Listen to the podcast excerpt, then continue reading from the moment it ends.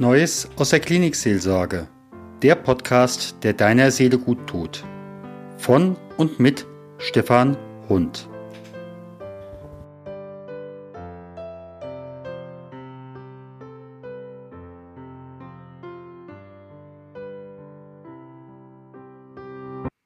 Liebe Hörerinnen und Hörer, heute geht es um das Thema Organspende. Das Thema kann wie wir gleich hören werden, jeden von uns treffen. Es kann uns treffen als jemand, der ganz unverhofft auf einmal ein Organ braucht. Es kann uns treffen als jemand, der posthum ein Organ spendet. Es kann uns treffen als jemand, der für einen nicht entschiedenen Angehörigen eine Entscheidung treffen muss. Entsprechend dem mutmaßlichen Willen dessen, der da gestorben ist. Wohlgemerkt, in dieser Folge geht es uns darum, möglichst viele Menschen für eine Entscheidung zu ermuntern. Eine Entscheidung, sich einen Ausweis zu besorgen und dort ein Kreuzchen nach reiflicher Überlegung bei Ja oder bei Nein zu setzen. In dieser Podcast-Folge habe ich vier Podcast-Gesprächsgäste. Mein erster Gesprächsgast ist René Elsesser. René Elsesser ist verdientes Mitglied der Wirtschaftssenioren, 41 Jahre jung und er braucht eine Spenderleber. Ich spreche als zweites mit Sebastian Döberl. Sebastian Döberl ist in diesem Jahr stellvertretender Bundesvorsitzender der Wirtschaftsjunioren und unterstützt die Organspende unter bj-organspende.de sehr. Darüber, über diese Seite, können Sie auch beide erreichen. Mein dritter Gesprächspartner ist der Transplantationsbeauftragte Arzt am Klinikum in Darmstadt, Dr. Bernd Süke. Erreichbar über klinikum-darmstadt.de. Die vierte im Bunde ist Anne-Bärbel Bläse-Eise. Sie ist erreichbar über die Deutsche Organ Stiftung Organtransplantation dso.de. Organspende, Organtransplantation diese Thematik ist sehr persönlich. Und für mich als Klinikseelsorger gilt ganz klar der Satz aus 2012, damals gesprochen von dem damaligen EKD-Ratsvorsitzenden Präses Nikolaus Schneider. Er sagte, eine Entscheidung für oder gegen eine Organspende macht einen Christen nicht zu einem besseren oder einen schlechteren Menschen. Eine eigene Entscheidung sollte immer im Mittelpunkt stehen, denn diese entlastet auch die Angehörigen, besonders in dem Fall, wo es dann um das Ableben des nicht entschieden Habenden geht. Das erleichtert im Nachhinein vieles, wie wir nachher auch hören werden. Aber nun genug der Vorrede. Gehen wir in die vier Interviews.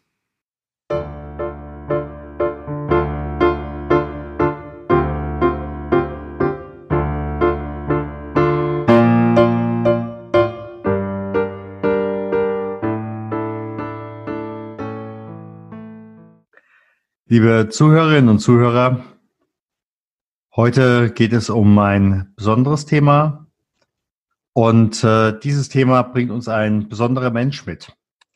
Dieser besondere Mensch heißt René Elsesser. René Elsesser ist 41 Jahre jung. René Elsesser ist in, beruflich im Bereich Marketing und IT unterwegs. René Elsesser hat eine tolle Partnerin. Er ist engagiert bei den Wirtschaftssenioren bis über alle Ohren. Deshalb ist er auch dort zum Ehrenmitglied, zum Senator ernannt worden. und René Elsässer sucht eine Leber. Lieber René, ganz herzlich willkommen hier in diesem Podcast. Vielen Dank. Wir haben auch im Vorfeld ganz klar abgesprochen, es geht um Organspende. Es geht nicht um eine René-Show. Richtig. Denn du hast mittlerweile sicherlich jetzt viele Menschen kennengelernt, die in einer ähnlichen Situation sind, die möglicherweise ähnlich ein Organ suchen. Was sind so deine ersten Erfahrungen? Wie geht es den Menschen, die da etwas suchen? Also es ist sehr unterschiedlich, da bei allen noch eine höchst individuelle Geschichte dahinter steht. Es gibt die einen, die völlig überrascht in die Situation reingeraten sind oder überrascht wurden von der Diagnose, indem sie ihr Leben lang äh, friedlich, friedlich, fromm, fröhlich, frei gelebt haben und mit einmal aus äh, vielleicht einem völlig banalen Anlass zum Arzt gehen. Und so war es bei mir. Und plötzlich kommt diese Hammer-Diagnose, wo ich niemals mit gerechnet hätte und viele andere auch nicht. Andere Krankheitsbilder sind manchmal erblich bedingt oder äh, vielleicht auch durch äh, ja lebenslustige äh, Le oder Lebensweise, die die äh, im ungünstigsten Falle vielleicht zu etwas führen können. Ähm, aber ich bin mir sicher, dass keiner das jemals äh, beabsichtigt hat und genauso überrascht ist, aber sich dann vielleicht hinterher sagen kann, verdammt, hätte ich vielleicht mal früher anders drüber nachgedacht, äh, hätte passieren können. Aber es ist letztendlich auch völlig irrelevant dabei, weil uns eint alle eines dabei, wir sind in der Situation, irgendwann auf ein Organ angewiesen zu sein. Und in der jetzigen Situation, in der wir uns zumindest in Deutschland jetzt gerade befinden, bei knapp 10.000 Spendensuchenden, ist es nicht ganz einfach, äh, wenn wir zu wenig Organspender haben. Hm. Wobei das, was ich eben auch bei dir nochmal rausgehört habe, ähm, fast alle hätten vor drei, vier, fünf Jahren gesagt, das wird mich nicht treffen. Richtig, ganz genau. Ich kann mich dabei auch nicht ausnehmen. Ich habe zwar selber, ich weiß gar nicht, knapp zehn Jahre, vielleicht ein bisschen mehr oder weniger. Ich habe inzwischen einen neuen, weil der alte abgegriffelt war, äh, den Organspenderausweis. Und ich habe mich mit dem Thema irgendwann mal beschäftigt, habe das Ding in die Hand bekommen, habe es aus, äh, ausgefüllt, unterschrieben und bei mir getragen. Aber ich habe mich nicht so sehr damit beschäftigt, was das alles heißt, was sich dahinter verbirgt. Und jetzt in dieser anderen Situation, in dem ich sehr viele Leute mit, über diese treffe, mit denen ich über dieses Thema spreche, ob nun entweder selbst betroffen oder ob es Angehörige sind oder auch einfach nur völlig Unbeteiligte, die davon gehört haben, was mit mir gerade los ist oder irgendwann passieren wird, dass sie mit diesem Thema völlig neu konfrontiert werden. Sie haben mal davon gehört, sind grundsätzlich fast alle, zumindest mit denen ich gesprochen habe, eigentlich sehr positiv darüber ein, dazu eingestellt zu sagen, ja, ich kann mir vorstellen, Organspender zu sein, aber ich habe mir irgendwie noch keine Gedanken dazu gemacht. Oder noch viel häufiger, ich habe zu Hause das Ding an der Pinnwand hängen, aber ich habe es irgendwie nie ausgefüllt. Ich weiß gar nicht warum. Das ist eine Aussage, die kriege ich auch immer wieder. Ja, ich habe mich eigentlich schon lange entschieden, dafür oder dagegen, aber ich habe es nie dokumentiert. Ja. Und äh, ausgehend von deiner Situation hat es ja jetzt bei den Wirtschaftsjunioren zumindest auf drei Konferenzen und im Augenblick habe ich gerade gesehen, äh, läuft auch bei der IHK äh, Schwaben läuft eine Aktion. Haben sich Menschen, Wirtschaftsjunioren einfach mal mit der Situation auseinandergesetzt, Organspende. Welche Erfahrung hast du in dem Moment gemacht? Das sind ja meines Wissens nach bei drei Konferenzen, also regionalen Zusammenkünften, sind es ja über 800 Ausweise, die Teilnehmer mitgenommen haben und gesagt haben, ich werde sie ausfüllen oder möglicherweise sogar direkt dabei ausgefüllt haben. Ganz genau. Es ist eine, eine total spannende Erfahrung, die ich da gemacht habe.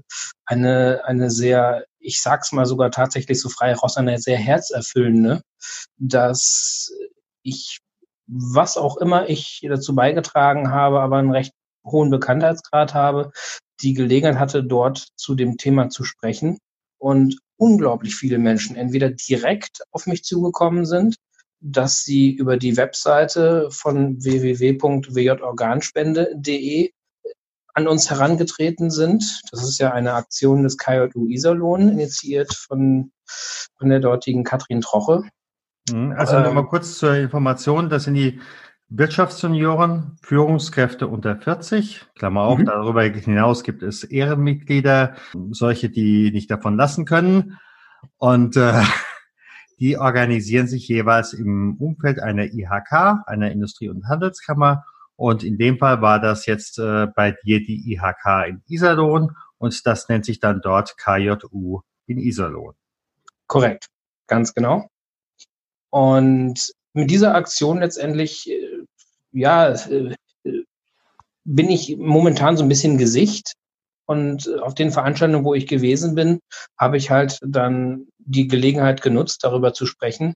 Und wie gesagt, da kamen halt diese Kontakte persönlich oder über die Webseite zustande oder noch viel, viel persönlicher, dass ich hinterher Anrufe von Menschen bekommen habe, die es bis dato nicht wussten oder kurz im Vorfeld erst erfahren haben und mir sehr, sehr, sehr persönliche Geschichten erzählt haben. Äh, ein Teil davon ist öffentlich auch als die sogenannten Testimonials auf der Webseite zu finden sehr, sehr berührend und äh, das ist dann auch mutmachend für mich, dass wir zumindest erstmal verbandsintern und dann auch darüber hinaus, das war ja auch immer mein Credo in meiner aktiven Wirtschaftsjuniorenzeit, wenn ich mich als ein Mitaktiv einbringe, mache ich nicht nur etwas für meine eigenen Skills, für meine eigenen Fähigkeiten, die ich mich verbessere, indem ich lernen kann, äh, mich in diesem Umfeld zu bewegen, ob es freies Reden ist, ob es etwas zu organisieren gilt oder was auch immer für die Gemeinschaft zu tun. Das nehme ich ja auch mit aus dem Verband hinaus in meine Arbeitswelt hinein, in meine private Welt hinein. Und genauso erlebe ich das jetzt auch hier, dass, dass gerade ein, ein Flächenbrand, eine Lawine entstanden ist, die, die so erfolgreich ist, dass es, wow, das ist sehr, sehr, sehr beeindruckend. Ganz, ganz toll. Du bist für mich eh dem auch abgespeichert unter dem Stichwort Iron Communication, ja. Also der Iron Man der Communication, ja.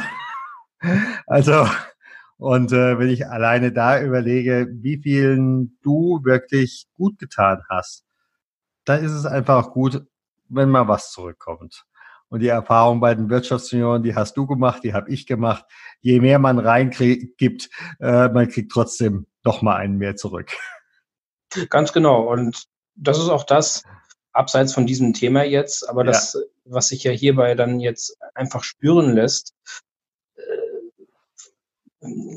gib den Wirtschaftsunion etwas, engagiere dich und erwarte nichts. Mhm. Und das ist ja auch auf alle anderen Bereiche der Gesellschaft, auf andere Organisationen übertragbar. Wenn man sich dabei selber ein bisschen zurücknimmt und einfach auch vielleicht sogar, ich habe den Begriff eigentlich äh, kennengelernt, ich mag ihn mittlerweile immer mehr zunehmend, mit einer gewissen Demut sich im Leben auch bewegt.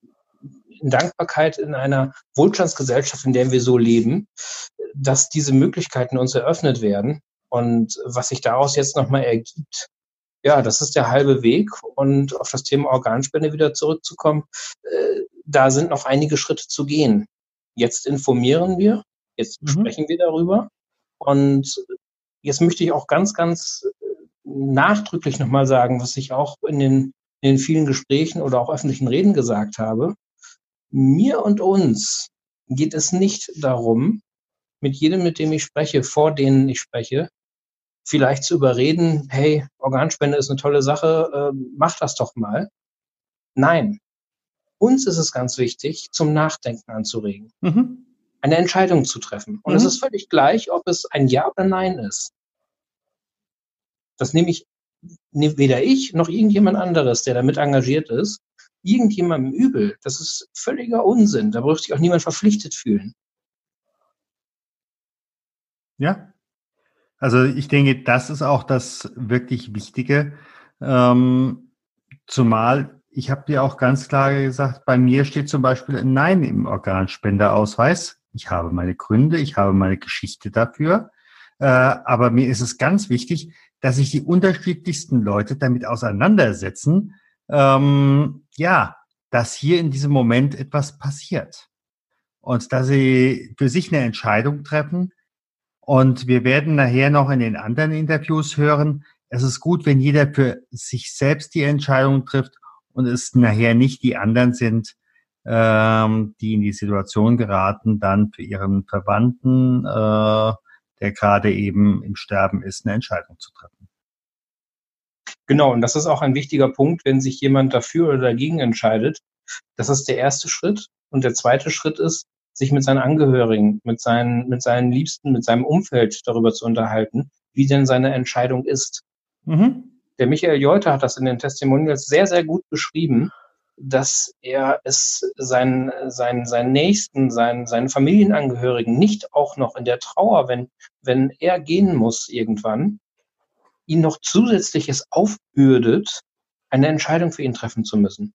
Mhm. Die will er selbst treffen und ihn vorher auch schon die Angst nehmen, dass sie das nicht machen müssen. Das ist seine Entscheidung, die er schon getroffen hat. Finde ich ganz, ganz großartig, wie er das formuliert hat auch. Und das ist ganz, ganz wichtig. Also mhm. auch nachher, ähm, wir werden in einem der Interviews noch hören, dass äh, es viel einfacher gewesen ist, dann zu sagen, äh, der Verstorbene hat das für sich selbst so entschieden und wir haben es einfach nochmal nachvollzogen. Gerade in der Außenkommunikation, da gibt es immer eine Tante oder einen weit entfernten Onkel, der dann sagt, das, die Entscheidung hätte ich aber so nicht getroffen. Und so kann man sagen, du, der Verstorbene, hat die Entscheidung getroffen. Wir haben sie einfach nochmal bekräftigt. Mhm. Genau. Und wenn du jetzt so über die ganzen Gespräche drüber guckst, ähm, gab es auch welche, die waren davon erstmal unberührt? Ähm, eigentlich weniger. Mhm. Ich, ich, unterscheide eigentlich ein kleines bisschen zwischen, äh, oder sagen wir mal so, das verfälscht deswegen so ein bisschen. Die Gespräche, mit denen ich geführt habe, waren ja entweder mit Menschen, die ich schon kannte, mhm. selbst wenn sie sich direkt nicht zu dem Thema Organspende erstmal geäußert haben, dass sie eine Entscheidung getroffen haben oder sie demnächst treffen wollen, ob nun dafür oder dagegen, mhm. ist ganz gleich. Aber es ist mir schon mal eine Herzlichkeit entgegengebracht worden, dass selbst wenn sie mit dem Thema vielleicht überhaupt nichts am Hut haben und es denen vielleicht sogar egal wäre, mhm. haben sie dabei nicht spüren lassen. Dabei war, aber habe ich zumindest für mich empfunden, dass ich deren, deren äh, emotionale Unterstützung zumindest schon bekommen habe.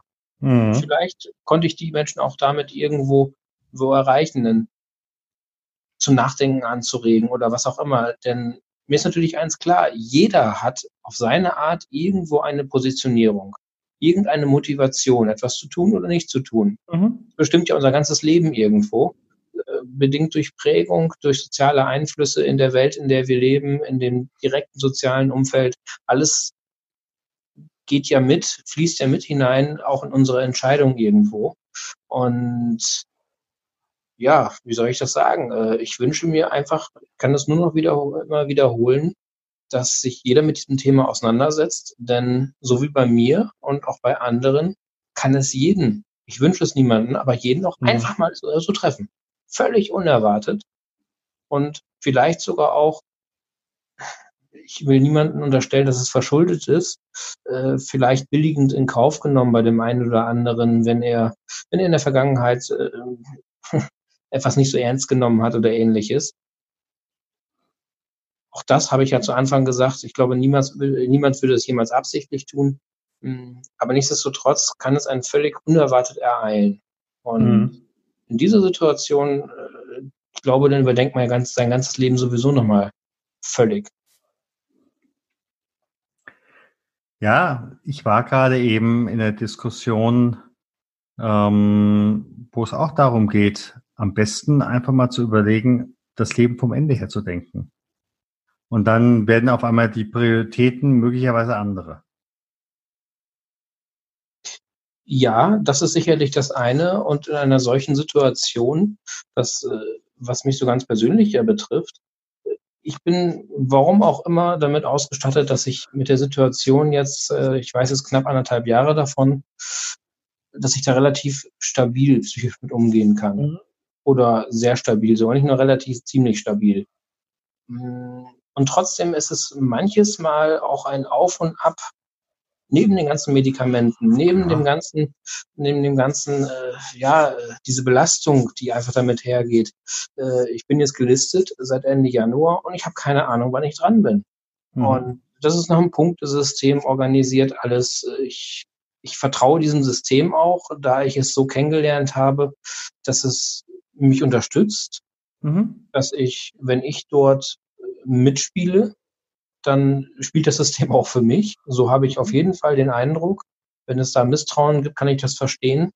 Äh, da gab es ja in der Vergangenheit, ich weiß nicht, in den 2000ern irgendwo äh, Skandale, weshalb dieses Scoring-System ja auch eingeführt wurde. Und da sollte es auch eine Chance haben, nochmal, äh, ja, dass man auch drüber nachdenkt und sich dem offener etwas gegenüber zeigt.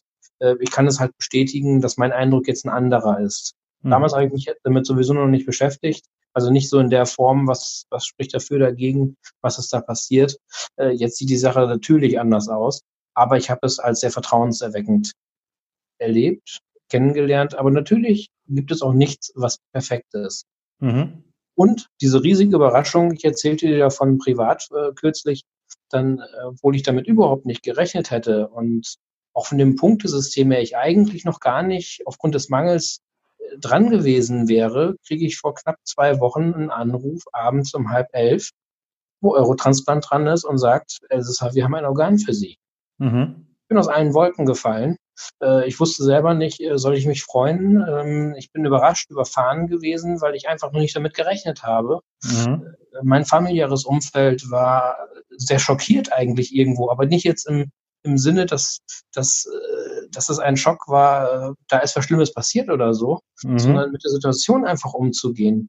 Diese, diese Wellen, die irgendwo da sind. Ja. Was ich damit sagen will, ist, wie wichtig es auch ist, ein starkes soziales Umfeld zu haben.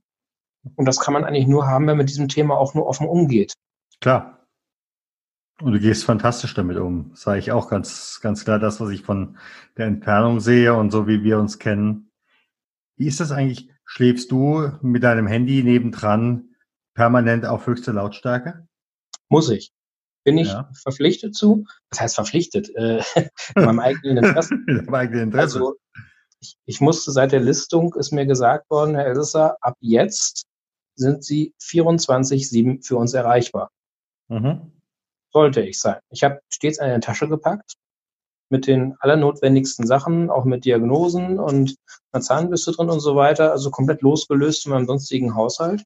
Äh, nur das Allerminimum, aber weil es sein kann, wie knapp vor zwei Wochen, hätte sich das nicht jetzt einfach so ergeben, weil ich Backup gewesen bin. Das ist nochmal eine organisatorische äh, Frage, die jetzt hier nicht unbedingt erläutert werden muss. Wer sich da interessiert, kann sich gerne an mich wenden oder an dich oder das im Internet mhm. nachlesen, warum es sowas gibt.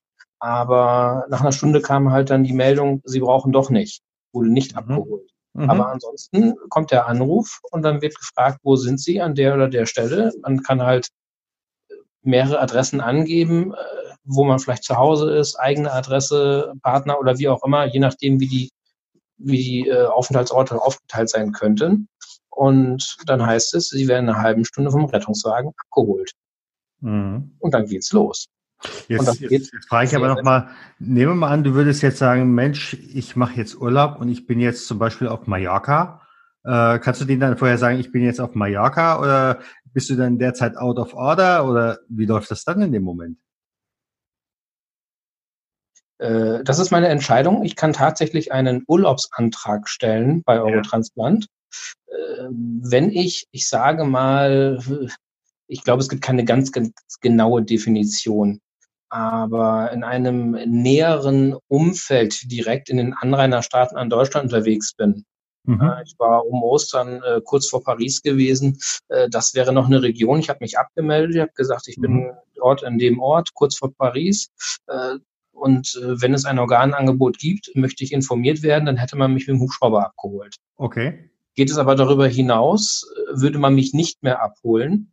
Und dementsprechend würde ich mich abmelden äh, mhm. und sagen, hey Leute, ich bin gerade im Urlaub oder ich bin jetzt irgendwie auf Reisen oder ähnliches, ähm, bitte von dann bis dann keine Organangebote. Ja. Ich würde auch niemals erfahren, dann, wenn ich wieder zurück bin, äh, hätte, hätte es Angebote in diesem Zeitraum gegeben. Mhm.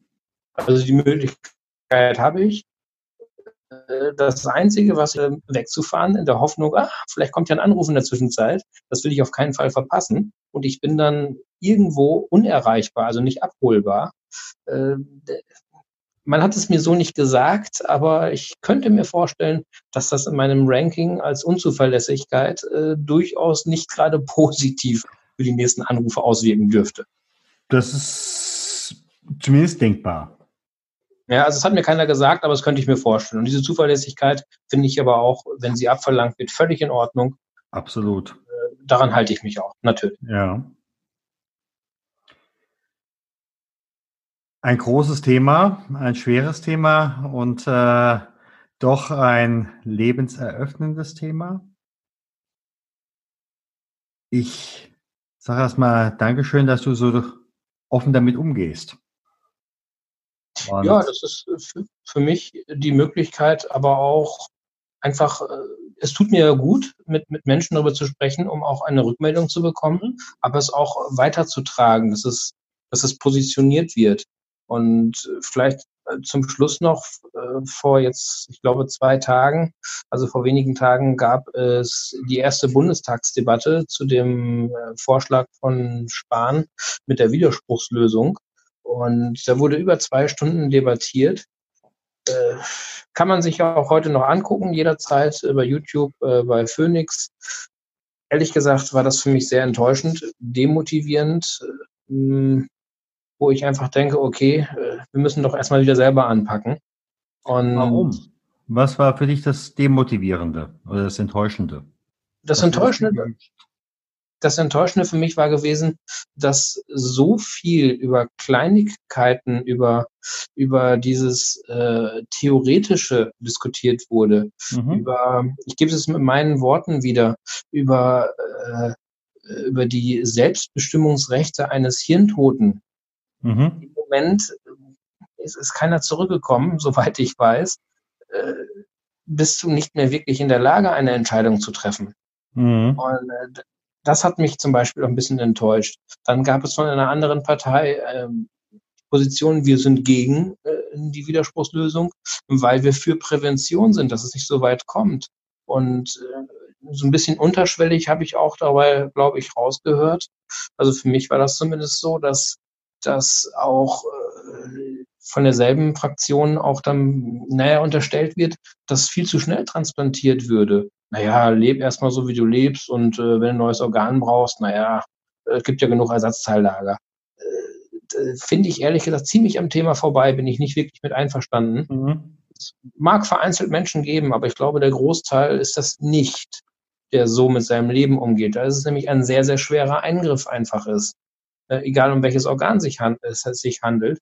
Und möglicherweise kann es abgestoßen werden. Und wir wissen auch alle nicht, es gibt sicherlich irgendwo Erfahrungswerte, wie lange ein solches Organ auch in einem neuen Körper weiterleben oder das Leben spenden kann. Mhm. Aber auch das sind nur circa Angaben, die sich höchst individuell anders gestalten können. Und da würde ich mir einfach nur wünschen, okay, mit Prävention bin ich sehr einverstanden, wäre auf mich der übernächste Schritt und nicht der allererste. Mhm. Lass uns doch erstmal an einer Lösung arbeiten, damit wir die jetzigen Bedarfe erstmal decken können, damit wir da eine Lösung finden, weil ein perfektes System, sagte ich eben schon mal auch zu dem, zu dem Scoring-System, gibt es sowieso nicht. Und wenn ich Luxemburg höre, die seit 1982 die Widerspruchslösung schon haben, hm, da läuft es auch noch nicht so ganz optimal. Auch dort gibt es noch weitere Schritte, die gegangen werden müssten. Und ja lasst uns doch gemeinsam daran arbeiten und nicht alles tot diskutieren. Auf jeden und Fall. Das ist ein Wortspiel jetzt eigentlich, ein trauriges. Genau, ja. tot diskutieren, weil wenn ja. wir lange genug darüber diskutieren, haben sich das äh, ein oder andere äh, Organangebot, äh, was nicht gekommen ist, schon erledigt, weil es wird doch schon gar nicht mehr benötigt dann vielleicht. Ja, und ich denke, das sollte so nicht passieren. Genau. Das ist eine Aufforderung wirklich an alle der Parteien, die sich da äh, in die Entscheidung mit einbringen, ähm, das ist nicht zielführend. Mhm, wirklich genau. zielführend ist, äh, jeder, möglichst jeder entscheidet sich ja oder nein. übernimmt selbst die Verantwortung, äh, trifft eine Aussage und dann im Fall der Fälle ähm, kommt es dann zur Organtransplantation und dann muss man eben halt gucken, wer ist der oder die Glückliche, die in diesem Moment das Organ bekommen kann. Mhm. Und gerade heute am, sagen wir heute den 28. Juni, hm, habe ich eine Nachricht äh, bekommen, dass, dass die äh, Wissenschaft, die Medizintechnik äh, vor dem Durchbruch, so habe ich es zumindest verstanden, steht, dass die demnächst mit dem 3D-Drucker die ersten lebensfähigen Organe reproduzieren können oder herstellen können oder wie auch immer man das mhm. jetzt korrekt benennen würde. Das gibt natürlich wieder Hoffnung und ich konnte mich nicht erwehren, so ein bisschen äh, auch, äh, naja, emotional motiviert durch meine Enttäuschung dieser Bundestagsdebatte zu sagen, Mensch, wenn die Gehälter, die in der Politik bezahlt würden, äh, vielleicht jetzt ähm, in die Forschung gehen würden, so ein bisschen mehr, dann hätte sich dieses Problem erledigt.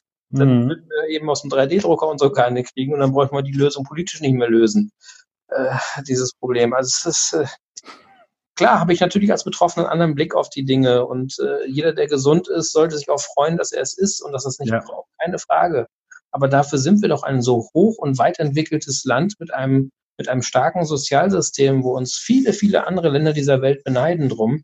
Lass uns das doch nicht kaputt machen.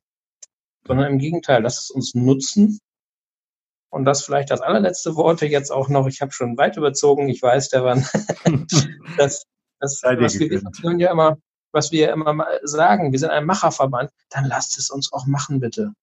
Ja. Lasst uns an einer Lösung arbeiten. Lasst es uns machen. Und wir werden auch eine Lösung finden. Dem stellt sich nichts dazu. Ganz herzlichen Dank. Stefan, vielen Dank, dass ich die Gelegenheit hatte, auch bei dir über das Thema zu sprechen. Und ich hoffe, auch das ist ein weiterer Kanal, um die Menschen zu erreichen. Mhm.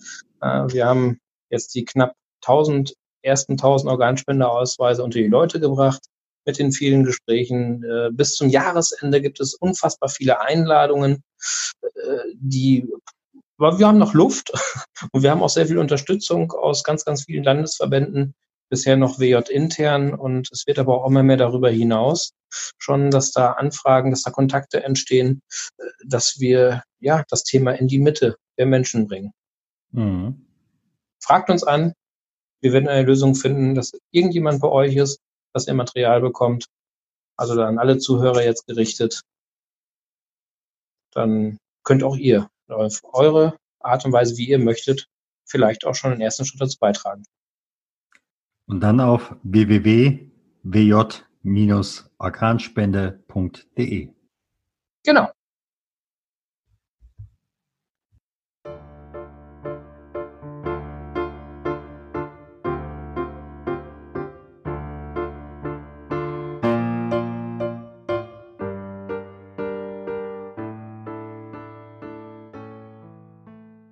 Liebe Hörerinnen und Hörer, nun komme ich zu meinem nächsten Gesprächspartner.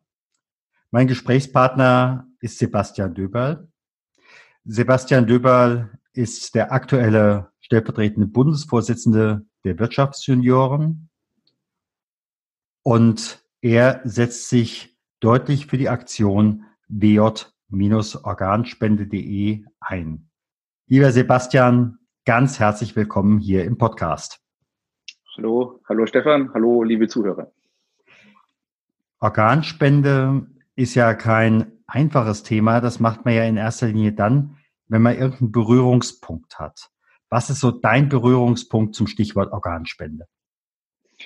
Ja, wie du schon sagst, mein, mein Berührungspunkt ist letztendlich ein ganz persönlicher, glücklicherweise ähm, in keinster Weise ähm, schlimm und oder tragisch. Ich bin, ich habe seit Geburt an nur eine Niere, ähm, bin nur mit einer Niere geboren. Diese Niere funktioniert glücklicherweise einwandfrei, ähm, ist doppelt so groß wie eine normale Niere, muss ja auch doppelt so viel leisten. Ähm, ja, und, und natürlich beschäftigt man sich dann automatisch ähm, mit dem Thema Organspende. Es würde bedeuten bei mir, wenn die Niere ausfällt, muss ich direkt an die Dialyse oder ähm, bräuchte eine Spenderniere. Bei anderen oder bei dem normalen Menschen, sage ich jetzt mal, die die zwei Nieren haben. Ähm, da ist es halt so, wenn eine ausfällt, ähm, gibt's Backup. Und, und, mit einer normalen Niere, ähm, normal großen Niere, kann man auch ziemlich lang überleben, ohne Probleme. Und jetzt bei mir ist es allerdings auch so, mit einer Niere kann man auch alt werden. Und es gibt viele Beispiele, die eben nur mit der einen Niere alt geworden sind. Und so bin ich zum Thema Organspende gekommen. Das war bei mir dann so, dass ich wirklich ähm, mit 18 meinen Organspendeausweis mir auch gleich geholt habe und ähm, ja, für Organspende bin und auch Organspende unterstütze. Mhm. Und dann kam René. Ja, und dann kam René. Ähm, bin jetzt seit mehreren Jahren für die Wirtschaftssenioren ähm, wirklich auch aktiv und wir hatten eine Bundesvorstandssitzung und in der Bundesvorstandssitzung kam ein, ein Ressortmitglied auf mich zu und sagte, du, weißt du eigentlich, wie es René geht? Dann sage ich, nee, ich habe von ihm schon länger nichts mehr gehört. Und er zeigt mir dann auch ein paar Bilder. Das war also die, die Zeit, wo es René wirklich richtig, richtig schlecht ging. Ja, und, und dann sagt, sagte eben der Ressortleiter, hm, muss man mal gucken, wie das ausgeht. Und in dem Moment habe ich dann auch mit René Kontakt aufgenommen. Da war das mit dieser Organspendeaktion noch gar nicht, oder mit dieser, mit dieser Aktion, wo die Wirtschaftsunion haben, noch gar nicht akut oder noch gar nicht aktuell, sondern da hat es einfach geheißen, Mensch, der Kreis plant, plant ein bisschen was, könnte sich der Bundesvorstand sich irgendwie vorstellen, das zu unterstützen. Und meine erste Reaktion war natürlich aufgrund meiner persönlichen Einstellung zu diesem Thema, aber auch aufgrund der Nächstsituation, da machen wir mit. Und ich muss auch sagen, es gab keinen im Bundesvorstand, der gesagt hat, ich unterstütze diese Aktion. Mhm. Die Wirtschaftsjunioren, ich habe es an anderer Stelle schon gesagt, sind ein Verband von in der Wirtschaft tätigen oder in der Regel Wirtschaft tätigen Führungskräften unter 40. Mhm. Da passt doch eigentlich erstmal beim ersten Hinsehen das Thema Organspende überhaupt nicht. Hm, auf den ersten Blick sicherlich, ja, weil wir kein, kein klassischer Gesundheitsverband oder Sozialverband in der Richtung sind. Aber wenn man sich mit den Wirtschaftsjunioren ein bisschen beschäftigt ähm, und sich ein bisschen anguckt, was die Wirtschaftsjunioren machen, ähm, Wirtschaftsjunioren übernehmen auch soziales Engagement und, und Wirtschaftsjunioren gehen auch in gesellschaftliche Diskussionen rein. Und da passt wiederum das Thema Organspende relativ gut. Und man muss nicht immer wirtschaftspolitische Punkte diskutieren in unserem Verband. Klar, unser Hauptaugenmerk, wie du schon selber sagst, ist die Wirtschaft, ist die Wirtschaftspolitik. Aber wenn man mal ehrlich ist, wir sind Unternehmer, wir sind Führungskräfte, junge Unternehmer und Führungskräfte. Und auch da gehört so ein Thema wie Organspende dazu, dass man sich damit beschäftigt und vielleicht sogar im, Idealer, im idealen Sinne seine Mitarbeiter ähm, darüber informiert und auch mal ein Aufklärungsgespräch im Unternehmen macht. Da hake ich doch direkt nochmal nach. Wenn ich das richtig äh, im Kopf habe, bist du ja im Eisen- und Sanitärbereich tätig als Prokurist. Mhm. Wissen deine Mitarbeiter zu diesem Engagement und auch äh, zu deinem Engagement rund um Organspende was? Ja, also die wissen, die wissen sowohl äh, über die Wirtschaftssenioren Bescheid, dass ich da ziemlich aktiv bin. Ähm, sie wissen aber auch, äh, ich habe zum Beispiel den, den Beitrag, den ich auf der auf dieser Seite ähm, bj-organspende.de ähm, gepostet habe oder veröffentlicht habe, über Facebook geteilt. Ähm, und, und ich habe natürlich auch, da kam der ein oder andere auf mich zu, ähm, wollte auch über meine persönliche Situation Näheres wissen, was wir jetzt auch, auch haben, dass wir ähm, Organspendeausweise bei uns in der Firma haben. Ähm, und, und wenn da jemand kommt, kommt er meistens dann zu mir und, und, und fragt mich eben, ähm, um was es da genau geht. Und, und für mich ist ja der erste Punkt, das muss man auch mal ganz klar sagen, ich verlange ja von niemandem, und das kann eigentlich aus meiner Sicht auch gar keiner, dass man Organe spenden muss. Nein. Sondern für mich ist eben wichtig und das Wichtigste überhaupt, dass man sich mit dem Thema beschäftigt. Mhm. Dass man sich mit dem Thema beschäftigt, möchte ich. Wenn es mir mal nicht mehr so gut geht oder wenn ich vielleicht auch nicht mehr da bin, möchte ich, was, was passiert danach mit meinen Organen? Mhm. Ich frage trotzdem an dieser Stelle noch einmal weiter. Äh, hat das auch wiederum Auswirkungen auf deine Mitarbeiter? Wenn ich jetzt wiederum schaue, habe ich so den Eindruck, je mehr der Mitarbeiter merkt, der, meine Führungskraft interessiert sich auch für mich und gegebenenfalls auch meine Belange, ähm, dann habe ich natürlich ein ganz anderes Verhältnis, als wenn ich jetzt die Nummer 08154711 wäre. Natürlich. Also das hat was mit Mitarbeiterzufriedenheit zu tun und da ist ähm, dieses Thema Organspende natürlich nur ein, ein ganz kleiner Baustein. Da gehören auch bei uns so Sachen Klar. Eine Gesundheitskarte oder solche Sachen dabei aber, mhm. äh, dazu. Aber es ist schon so, ähm, dass wenn man Informationsmaterial und wenn man auch, auch einfach mit solchen ja, sagen wir es mal so, nicht täglichen oder nicht alltäglichen Themen mit Mitarbeitern drüber spricht, dass die sich schon da auch eine größere Bindung am Unternehmen haben, als vielleicht, wenn man es nicht macht. Mhm. Du bist dieses Jahr stellvertretender Bundesvorsitzender der Wirtschaftsunion. Einfach mal schauen wir mal zusammen auf den 31.12. diesen Jahres. Was wäre dein Wunsch für dieses Projekt wj-organspende.de? Also dieses, dieses Projekt im Moment ist äh, im, im, deutschen Rollout, sage ich, wenn man jetzt in der EDV-Sprache bleiben würde oder, oder, oder reingehen. Ähm, wir nehmen das Projekt zurzeit in sämtliche Landeskonferenzen der Wirtschaftsunion, in sämtliche Bundesländer mit. Ähm, ich weiß, dass dieses Projekt zurzeit an einem internationalen Rollout ähm, geplant ist. Da wünsche ich, und soweit ich das unterstützen kann, ähm, unterstütze ich das gerne. Also Mhm. Ich würde, ich würde mir wünschen, ähm, wir haben 4.500 Mitglieder. Wenn von diesen 4.500 Mitgliedern, ich, ich sage jetzt mal eine Zahl, naja, 3000 ähm, sich mit dem Thema wie Organspende einfach oder mit Organspende einfach mal beschäftigt haben. Es muss nicht jeder von, von denen einen Ausweis haben, aber es würde mich schon mal freuen, wenn jeder von diesen oder wenn 3000 mal drüber nachgedacht hätten. Mhm. Dann hoffe ich mal, dass dieses Ziel nicht nur erreicht wird, sondern bestenfalls überschritten wird, dass möglichst viele zu guten Zeiten darüber nachdenken, bevor es nachher an schlechte Zeiten geht und gegebenenfalls auch. Und ich denke, das, dafür stehen auch die Wirtschaftsjunioren. Dafür bin ich auch zu lange Mitglied, nicht die Verantwortung auf andere delegieren.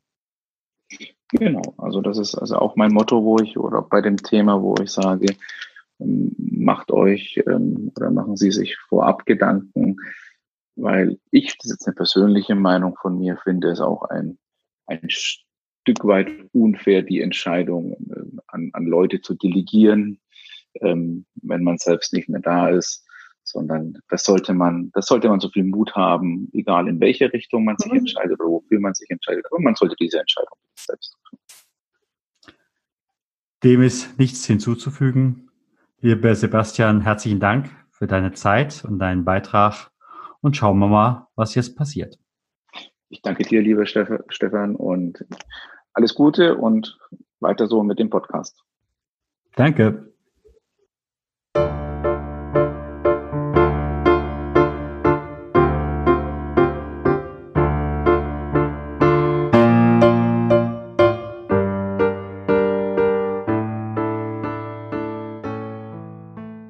Ja, jetzt kommen wir in die nächste Runde. Jetzt haben wir eben gerade von René äh, gehört, dass er eine Spenderleber braucht. Jetzt bin ich bei Dr. Bernd Zucke. Er ist Transplantationsarzt hier am Klinikum in Darmstadt. Und ja, Ihr Job ist es, mit der ganzen Thematik umzugehen. Und ich werde ja immer wieder gefragt, ist das eigentlich eine traurige äh, Angelegenheit. Also allein, was wir in den letzten fünf Minuten gelacht haben, es ist keine traurige Angelegenheit, sondern eine lebenseröffnende Angelegenheit. Lieber Herr Dr. Ja. Segé, herzlichen Dank, dass Sie Zeit für uns haben. Sehr gerne. Ja, es ist, äh, es ist natürlich aus den verschiedenen Blickwinkeln betrachtet eine traurige und eine schöne Angelegenheit. Aus der Sichtweise des Verstorbenen und der, seiner Angehörigen ist es in jedem Fall eine traurige Geschichte, weil natürlich ein, ein Sterben dort vorausgeht oder ein, ein Unfall oder eine Verletzung oder so irgendwas und die Menschen dann sehr in einer sehr ak aktuellen und aktiven Trauerphase mhm. sozusagen sind. Das ist eine sehr traurige Sache. Auf der anderen Seite bin ich sehr lange in der Uniklinik in Mainz gewesen, bevor ich hier nach Darmstadt gekommen bin und habe dort die Warteliste für die Nierentransplantationen zum Beispiel betreut. Ähm, und da habe ich natürlich die Transplantation von einer anderen Seite kennengelernt, nämlich von den Menschen, die ein Organ dringend brauchen. dieser Kontakt mit Menschen, die todsterbenskrank sind und die keine Lebenserwartung mehr haben und äh, auf angewiesen sind letztlich auch auf ein Organ, sei es die Lunge oder die Leber oder das Herz, der Umgang mit diesen Menschen, der prägt einen natürlich. Und wenn Sie Haartransplantation so wie ich mitgemacht oder begleitet haben und Menschen betreut haben vor der Transplantation und nach der Transplantation, dann ist diese Freude, die diese Menschen haben und diese neue Lebensqualität ganz unvergleichlich gut. Diese Menschen, die auf ein Organ warten und die ein Organ bekommen, bezeichnen diesen Tag der Transplantation häufig als ihren zweiten Geburtstag. Es gibt ganz viele Beispiele von Lebertransplantierten, von Herztransplantierten, die dann zum Beispiel einer, der die Tour de France eine Etappe mitgefahren ist nach der Transplantation. Eine andere Frau hat sich ihren Kinderwunsch erfüllt nach einer Lebertransplantation, wo sie gedacht hatte, sie kann nie ein Kind bekommen. Ähm, Patienten, die 20 Jahre an der Dialyse sind, dreimal die Woche fünf Stunden an eine Maschine müssen, die dann auf einmal wieder Urin produzieren und nicht mehr an die Dialyse müssen. Diabetiker, die kein Insulin mehr spritzen müssen. Mukoviszidose-Patienten, die zum mhm. ersten Mal in ihrem Leben tief Luft holen können, ohne Erstickungsanfälle zu bekommen. Wenn Sie das aus der Nähe mitbekommen, mhm. Dann äh, bekommen Sie natürlich einen mhm. ganz klaren Auftrag, auch als Arzt, diese Menschen nicht nur zu begleiten, sondern auch in ihrer Freizeit zu unterstützen und alles zu tun, um die Organspende zu fördern, damit an diese Menschen auch gedacht wird und die nicht hinten runterfallen. Und das ist meine Realmotivation, mich für dieses Thema einzusetzen, mhm. weil ich eben ganz viel Kontakt als Nephrologe, was ich ja mhm. eigentlich beruflich mhm. mache, und Dialysearzt eben sehr viel Kontakt mit Menschen haben, die ähm, ein, auf ein Organ warten. Und es sind ja sehr, sehr viele Menschen, die auf ein Organ warten. Die Wartezeit ist eine sehr gefährliche Zeit. Bei der Lebertransplantation ist es leider so, dass ein Drittel aller Menschen, die auf eine Leber warten, während der Wartezeit versterben. Damit ist die Wartezeit das gefährlichste, der gefährlichste Zeitraum um eine Transplantation herum. Nicht danach oder die Komplikationen, die danach mhm. entstehen oder die Operation. Nein, nein, die Wartezeit mhm. ist das Tödlichste an dieser Transplantationszeit. Mhm. Und diese Menschen tun mir leid. Das sind, das sind Menschen, die häufig unverschuldet in eine solche Situation geraten und denen nur geholfen werden kann, wenn sie ein Organ erhalten. Mhm. Und das ist für mich diese Motivation. Ich hatte Ihnen vorhin schon gesagt, von der anderen Seite her, dass äh, die Deutsche Stiftung Organtransplantation ähm, auch Zahlen erhebt, ähm, über die, über die Angehörigen von Verstorbenen, die einer Organspende zugestimmt haben. Und das positive Echo dieser Angehörigen, die zu einem ganz überwiegenden Teil diese Entscheidung nicht bereuen, das motiviert mich natürlich noch mal mehr, mich auch für diese Sache einzusetzen und zu schauen, dass wir hier im Klinikum und überhaupt in Deutschland die Organspendezahlen nach oben kriegen. Mhm. Zumal, wenn ich richtig informiert bin, sind wir im Augenblick so ein paar Prozent unter dem Durchschnitt. Und Eurotransplant sagte auch schon, naja, ob da Deutschland ein verlässlicher Partner ist, lassen wir es einfach mal offen. Ja, genau. Die Zahlen sind in den vergangenen Jahren deutlich zurückgegangen. Wir haben jetzt aber gerade wieder so eine kleine Trendwende hier. Ob das wirklich eine Trendwende ist, die Zahlen des letzten Jahres, die wieder leicht angestiegen sind, muss man abwarten. Aber natürlich haben die ganzen Diskussionen um Organspendeskandale, äh, um die Hirntoddiagnostik und so weiter dazu geführt, dass natürlich das Vertrauen erstmal der Bevölkerung äh, abhanden gekommen ist. Ähm, zum Schaden der Menschen, die auf der Warteliste jetzt sterben müssen, natürlich. Mhm. Das muss man sagen. Es, ist, es hat einen Preis, diese, diese Zurückhaltung, die zunehmende Zurückhaltung. Ähm, insgesamt haben sich die Zahlen nicht nur verschlechtert. Man kann zum Beispiel sagen, als ich vor fast 20 Jahren damit angefangen habe in der Uniklinik Mainz, war zum Beispiel der Organspendeausweis, der zu einer Transplantation führt, nur bei 5% aller Organspenden vorhanden. Bei allen anderen Entscheidungen wurde der mutmaßliche Wille des mhm. Verstorbenen angenommen. Heute sind wir über 10% Organspenderausweise. Also im Prinzip ist das eine positive Entwicklung, die auch in den letzten Jahren sich konsequent weiter fortentwickelt hat. Mhm. Ähm, was eine bewusste Entscheidung auch für die Organspende darstellt, einen Organspenderausweis zu haben. Ähm, insofern auch einige positive Entwicklungen der letzten Zeit, aber über alles gesehen, natürlich haben Sie recht, in den letzten Jahren deutlicher Rückgang der Organspendezahlen eigentlich in ganz Deutschland. Ähm, das hat die Diskussion zum Beispiel um eine Widerspruchslösung bzw. Zustimmungsregelung neu entfacht. In Österreich zum Beispiel haben wir diese Widerspruchslösung. Das heißt, Im Prinzip ist in Österreich jeder Organspender, es sei denn, man widerspricht zu Lebzeiten dieser Organspende. In Deutschland ist es umgekehrt, da ist niemand Organspender, es sei denn, es wird zugestimmt. Mhm. Das hat kulturell historische Gründe in Österreich. Maria Theresia hat das eingeführt sozusagen. Da gab es noch lange keine Organspende, aber es gab Anatomie, es gab wissenschaftliche äh, ja, Versuche, Leichen zu sezieren. Und die Maria Theresia hat seit dieser Zeit gesagt, die Leichen gehören mir, also dem Staat. Mhm. Und das ist bis heute in Österreich so geblieben. Das ist in der Volksseele sozusagen drin, äh, hat geschichtliche Gründe. Wir Deutschen sind etwas protestantischer und etwas, äh, wie soll ich sagen, ähm, ja, etwas äh, nachdenklicher und kritischer. Sie sagt gerade Österreich. Wie ist es in dem Moment jetzt? Fahre ich Ski? Genau. Äh, in dem Moment bin ich doch, egal mit welcher Nationalität, Spender. Oder? So ist es, genau. Es gilt jeweils das Land des Aufenthaltsortes, das mhm. Gesetz. Das heißt, wenn die in, Österreich verunglücken, gilt auch für sie Maria Theresia sozusagen. Ja. Äh, umgekehrt, wenn die Österreicher hier verunglücken, ist es genauso wie bei uns. Also immer mhm. das Land.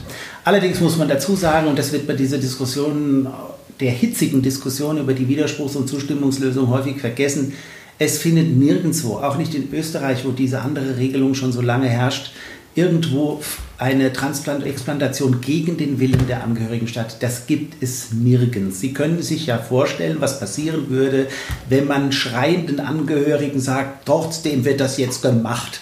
Das kann man sich nicht vorstellen. Also ich kann mir das nicht vorstellen und Sie wissen, was dann los wäre in der Öffentlichkeit, sollte mal da jemand rausgetragen werden und strampeln und sagen, nein, ich will das nicht.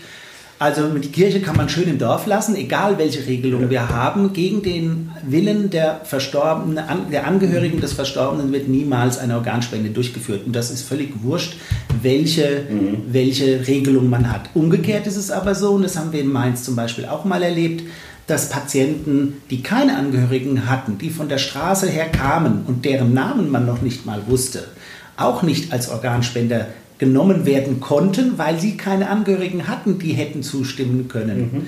Das heißt, ähm, ja, es würde nie gegen den Willen der Angehörigen gemacht, mhm. aber wenn eben auch kein Angehöriger da ist, wird auf jeden Fall in dubio gegen die Organspende mhm. entschieden.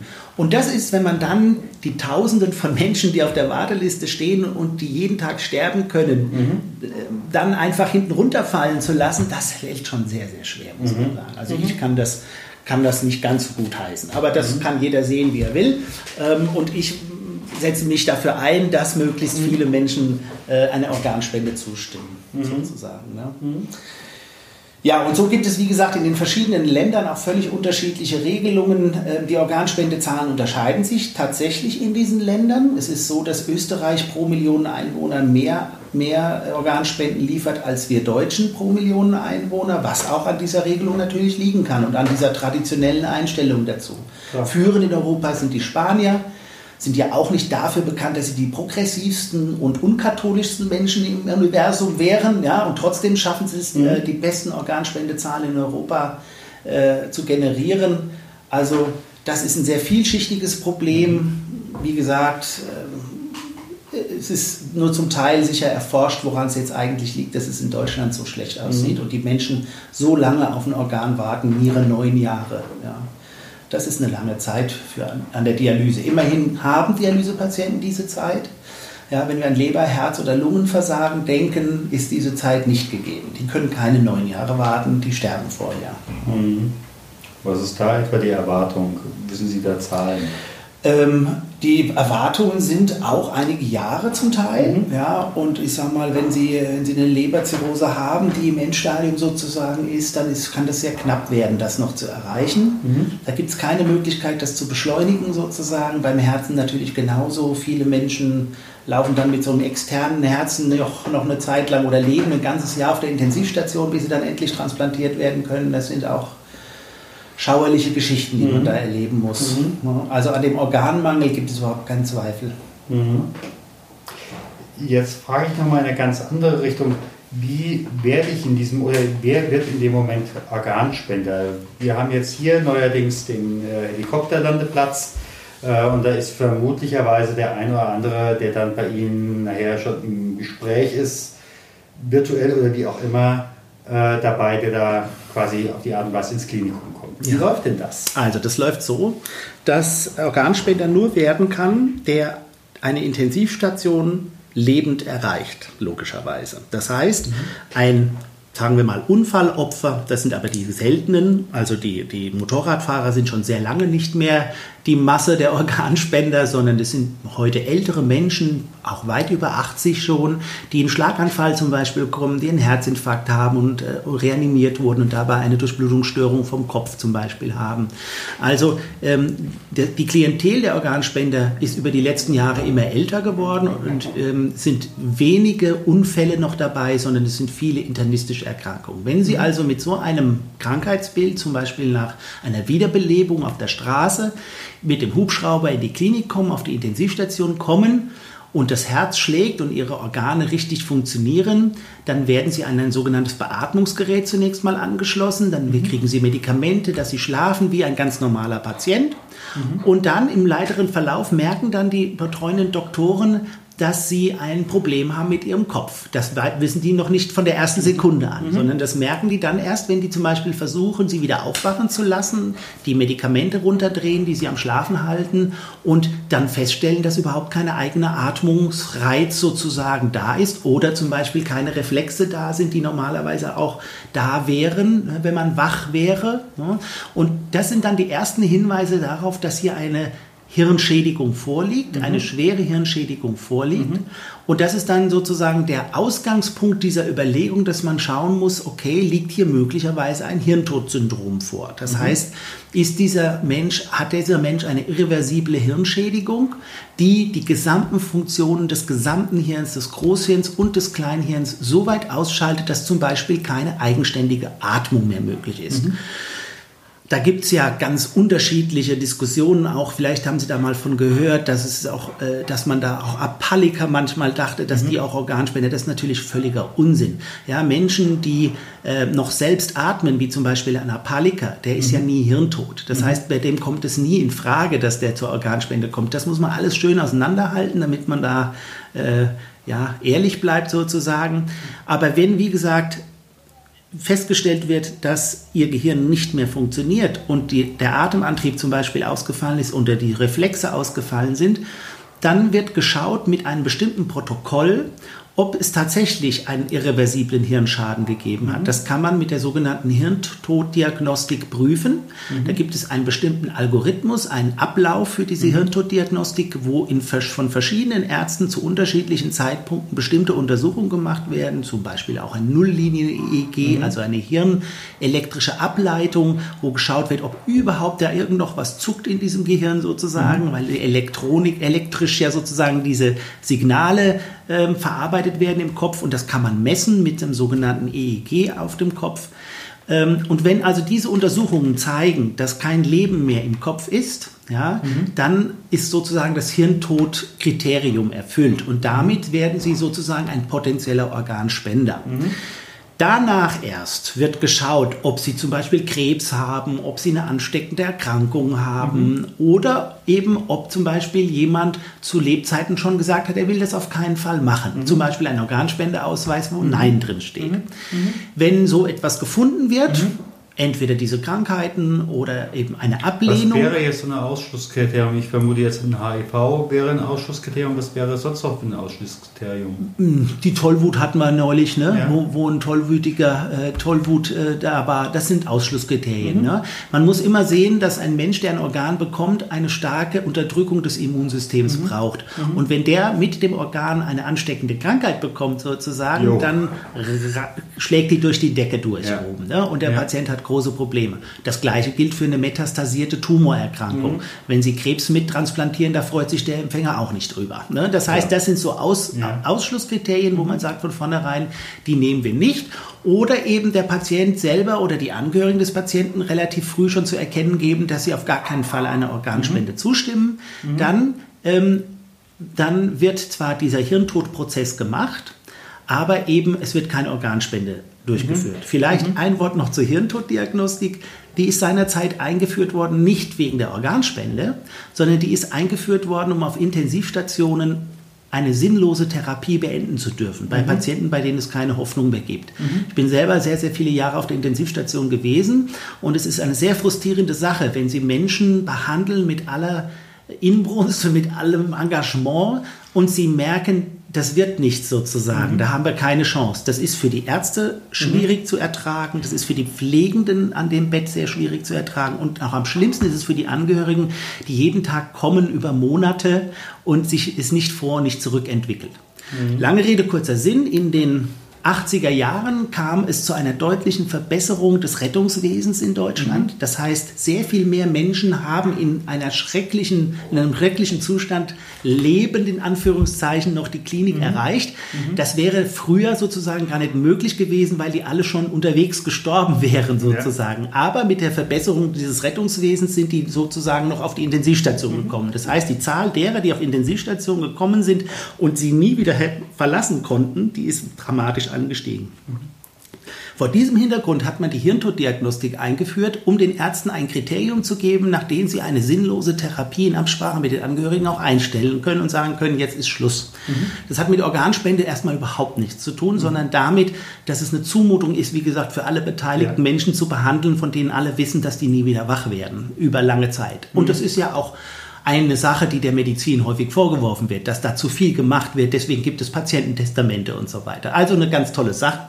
Man hat also dann diese Hirntoddiagnostik eingeführt, an den medizinischen Fortschritt einige Male angepasst, hat neue Diagnostik zugelassen für diese Hirntoddiagnostik und hat dann später gesagt, okay, dieses Hirntodkriterium ist für uns auch ein Kriterium zu sagen, ab jetzt ist eine Organspende sozusagen erlaubt.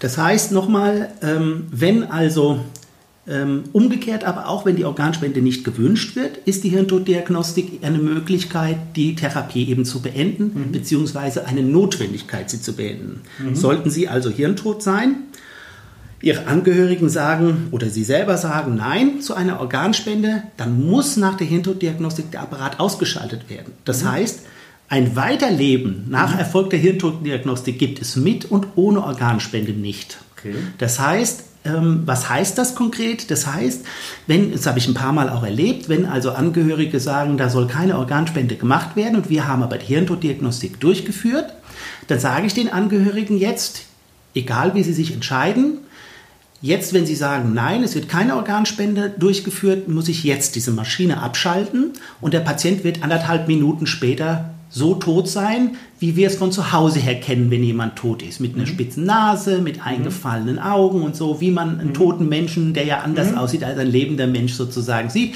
Dieser Zustand wird sich in den nächsten anderthalb Minuten einstellen. Das kann man dann schön am Monitor verfolgen, wie die Herzschläge immer seltener werden. Sobald der Sauerstoff abgestellt wird, die Beatmung abgestellt wird, erstickt sozusagen der Körper. Ne? Mhm. Weil diese künstliche Unterstützung und die künstliche Sauerstoffgabe sozusagen mhm. weggefallen ist. Mhm. Umgekehrt, wenn die Angehörigen zu einer Organspende Ja sagen oder es liegt ein Organspendeausweis vor, der sagt, ich will Organspender sein, dann wird dieses wird in diesem Moment der Apparat nicht abgestellt, sondern aufgrund dieser gewünschten Organspende bleibt dieser Apparat noch etwas länger an, mhm. nämlich so lange, bis der Patient im Operationssaal gewesen ist und die, die Organe entnommen wurden. Mhm. Danach ist der Mensch auch so sichtbar tot mhm. wie die anderen Toten, die sonst mhm. zu Hause sterben, mhm. sozusagen. Mhm. Das heißt, der einzige Unterschied zwischen Organspende und keiner Organspende ist, dass der eine fünf Stunden vor dem anderen stirbt. Mhm. Sozusagen. Stirbt in Anführungszeichen, weil tot sind ja, sie ja, beide schon. Tot sind sie ja beide schon. Genau. Ne? Also mit anderen Worten, meistens wird den Angehörigen dann auch nochmal bewusst, dass es kein großer, großer Akt ist, zu sagen, der kann noch fünf Stunden weiter mhm. beatmet werden, sozusagen, damit diese Organe nicht verkommen mhm. und nicht absterben. Mhm. Ähm, und es letztlich nur eine Vorverlagerung sozusagen des unausweichlichen Endes ist, wenn man Nein sagt. Mhm. Ne? Das ist eine, auch etwas, was, wo dann die Angehörigen denken, wenn sie sagen, ich stimme einer Organspende zu, würden sie ihre Angehörigen umbringen. Das ist natürlich Quatsch. Ja, diese Patienten werden, auch gerade wenn sie nicht zustimmen, wird die Maschine vorher ausgeschaltet. Ne? Mhm. Dann, dann, wird dieser Sterbeprozess sogar noch eher beschleunigt und zwar vor der Organspende. Mhm. Ne? Das führt dann dazu, dass eben auch alle Organe absterben im, im Körper des Verstorbenen und die dann auch nicht mehr für die Patienten auf der Warteliste benutzt werden können. Mhm.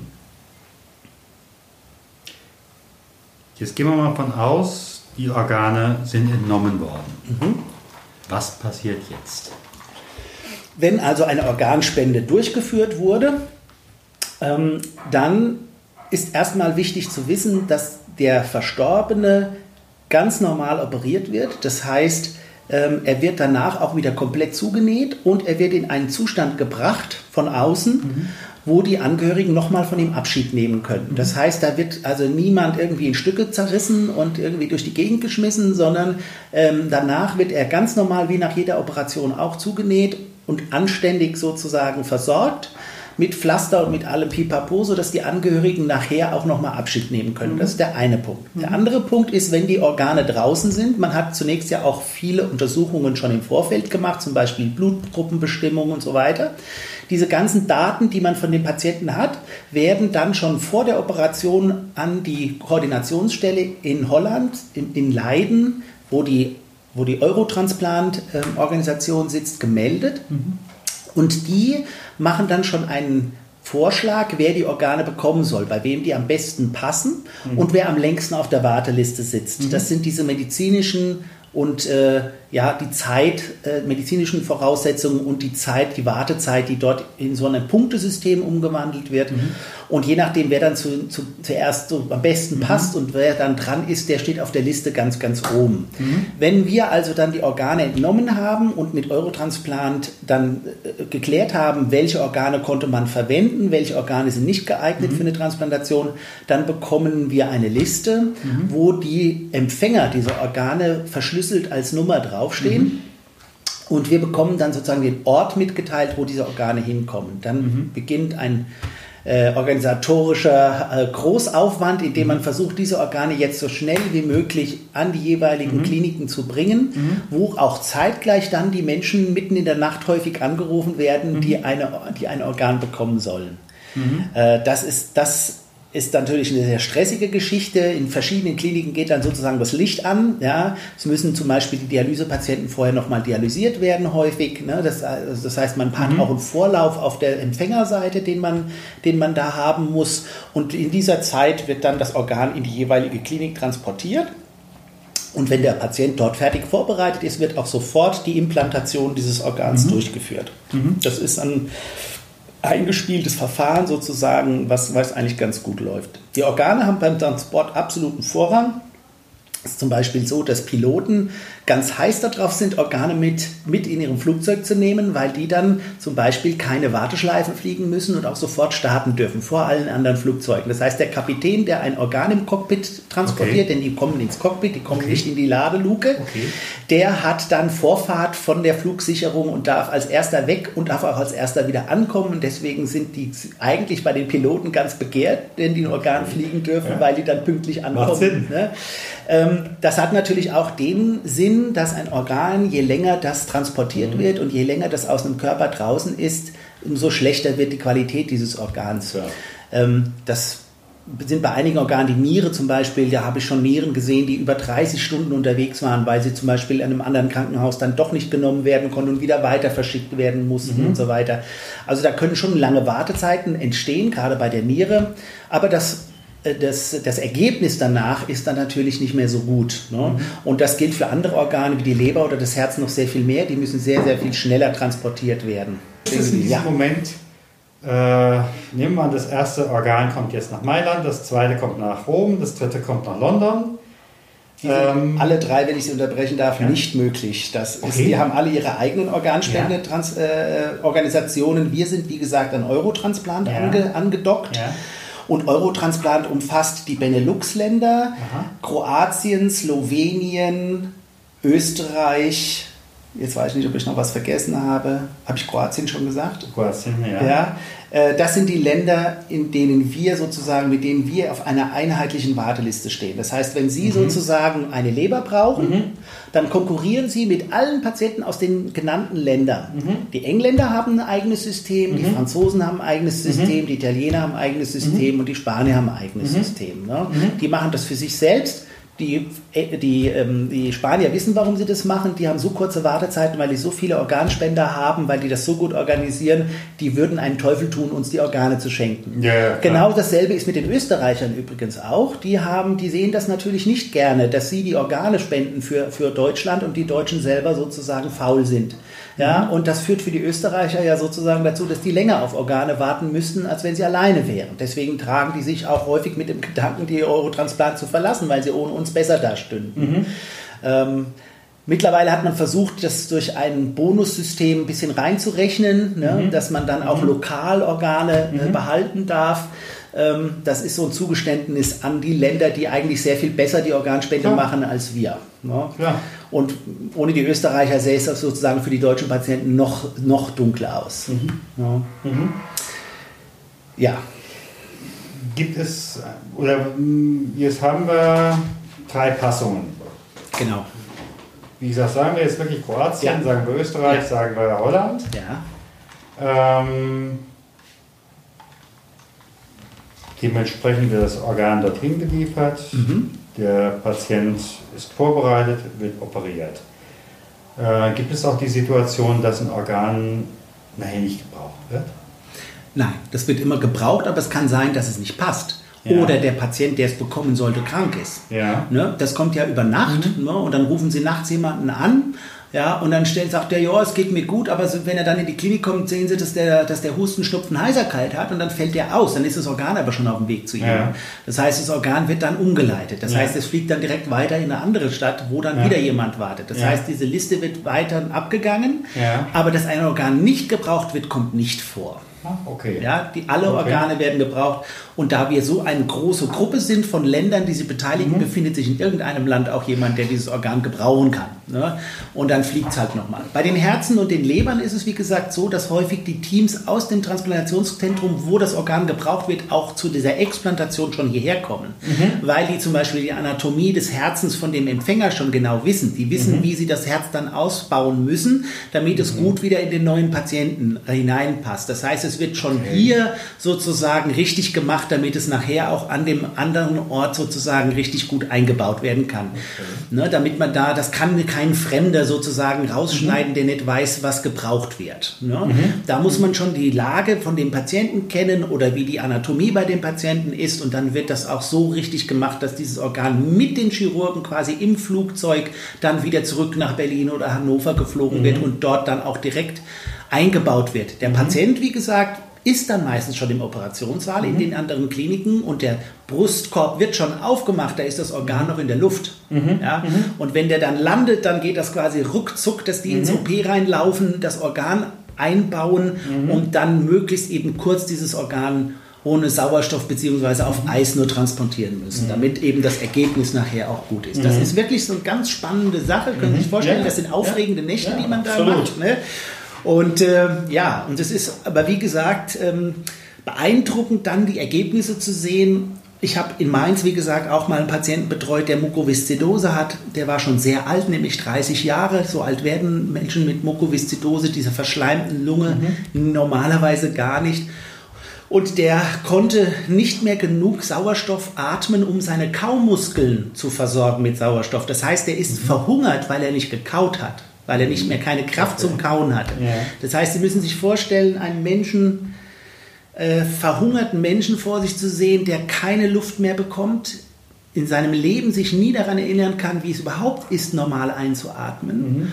Und den dann zu besuchen, zwei Tage später, wenn er eine neue Lunge bekommen hat und einen Menschen zu erleben, der zum ersten Mal etwas tut, was ich mein ganzes Leben lang für selbstverständlich gehalten mhm. habe, nämlich einfach mhm. mal ohne Erstickungsangst tief mhm. einzuatmen, das entschädigt für diese Nächte und es ja. entschädigt für alles, was man vorher gemacht mhm. hat. Das ist mhm. super beeindruckende Sache. Mhm. Ja, ist genau das Gleiche. Ich habe in Mainz den ersten Patienten betreut, der eine Leber und eine Bauchspeicheldrüse, äh, eine Niere und Bauchspeicheldrüse bekommen hat, weil er Zuckertyp 1 hat seit seiner Kindheit. Mhm. Dieser Mensch hat immer in Broteinheiten gelebt. Der hat sich mhm. immer überlegt, wie viel Insulin muss ich jetzt mhm. spritzen, wenn ich das und das esse. Ja? Dem am Krankenbett nachher zu begegnen, wie er die Schokolade oder andere Dinge gegessen hat und zum ersten Mal erlebt hat, dass man dabei nicht nachdenken muss, was für uns mhm. alle anderen völlig mhm. normal ist. Mhm. Toll. Ja, mhm. Also mhm. wirklich beeindruckend. Mhm. ähm, bei allem dem, was man für Organspende, wie gesagt, im Vorfeld auch für ähm, schlechte ähm, Eigen- oder schlechte Erfahrungen gemacht hat oder schlechte oder andere Entscheidungen gemacht hat, zu erleben, was das mit den Menschen macht, die das Organ bekommen, die dann eben von einem zweiten Geburtstag sprechen und den auch feiern jedes Jahr, mhm. an dem mhm. Tag, an dem sie mhm. transplantiert wurden. Ja, da fällt es mir als Arzt nicht schwer zu wissen, auf welcher Seite ich stehe. Mhm. Mhm. Gibt es, äh, wo sind an dieser Stelle auch die Risiken? Sie sagten einerseits eben gerade immunsupprimiert. Ja. Genau. Also, ähm, ja. Wie gesagt, gibt es ja auch. Ja, absolut.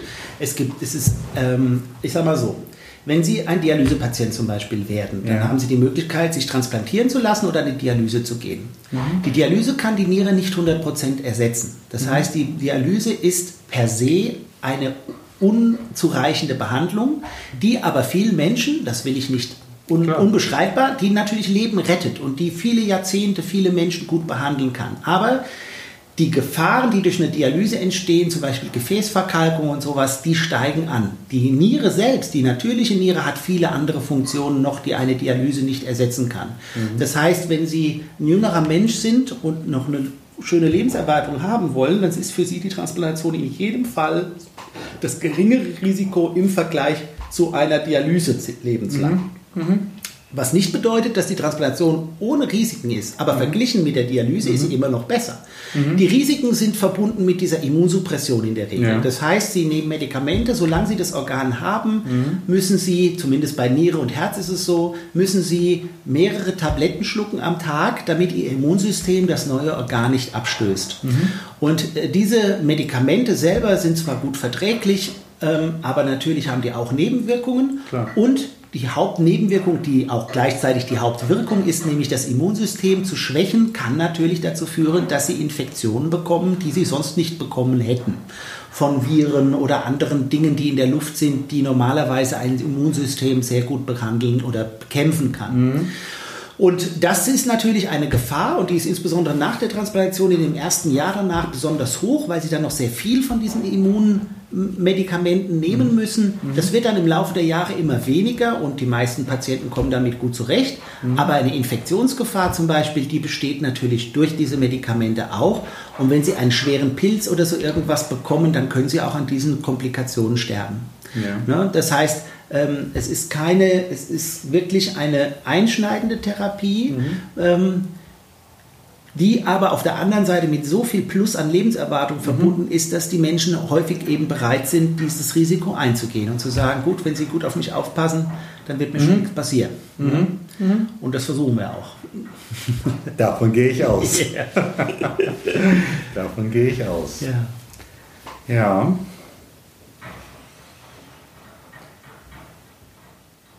Gestern Abend kam noch mal so diese Frage, äh, jetzt gehen wir eher noch mal an den Anfang zurück. Mhm. Jetzt mache ich meine Patientenverfügung, mhm. die hoffentlich nicht einfach mal aus dem Internet runtergeladen, so nach dem Motto, was kann ich mir denn hier zusammenklauben um die 250 Euro für den Anwalt mhm. oder den Mediziner. Ich weiß nicht, wo würden Sie hingehen, um eine Patientenverfügung zu machen? Ich würde einfach selber mir einen Zettel machen. Okay, gut, Sie sind vom Fach, aber ja, nee, auch sonst. Ja. Also ich meine, es gibt natürlich, es gibt natürlich Patientenverfügungen, die tatsächlich vorgeschriebene Formulare im Internet, mhm. die man sich runterladen mhm. kann, mhm. wo auch verschiedene Punkte drinstehen, was man möchte und was man nicht möchte.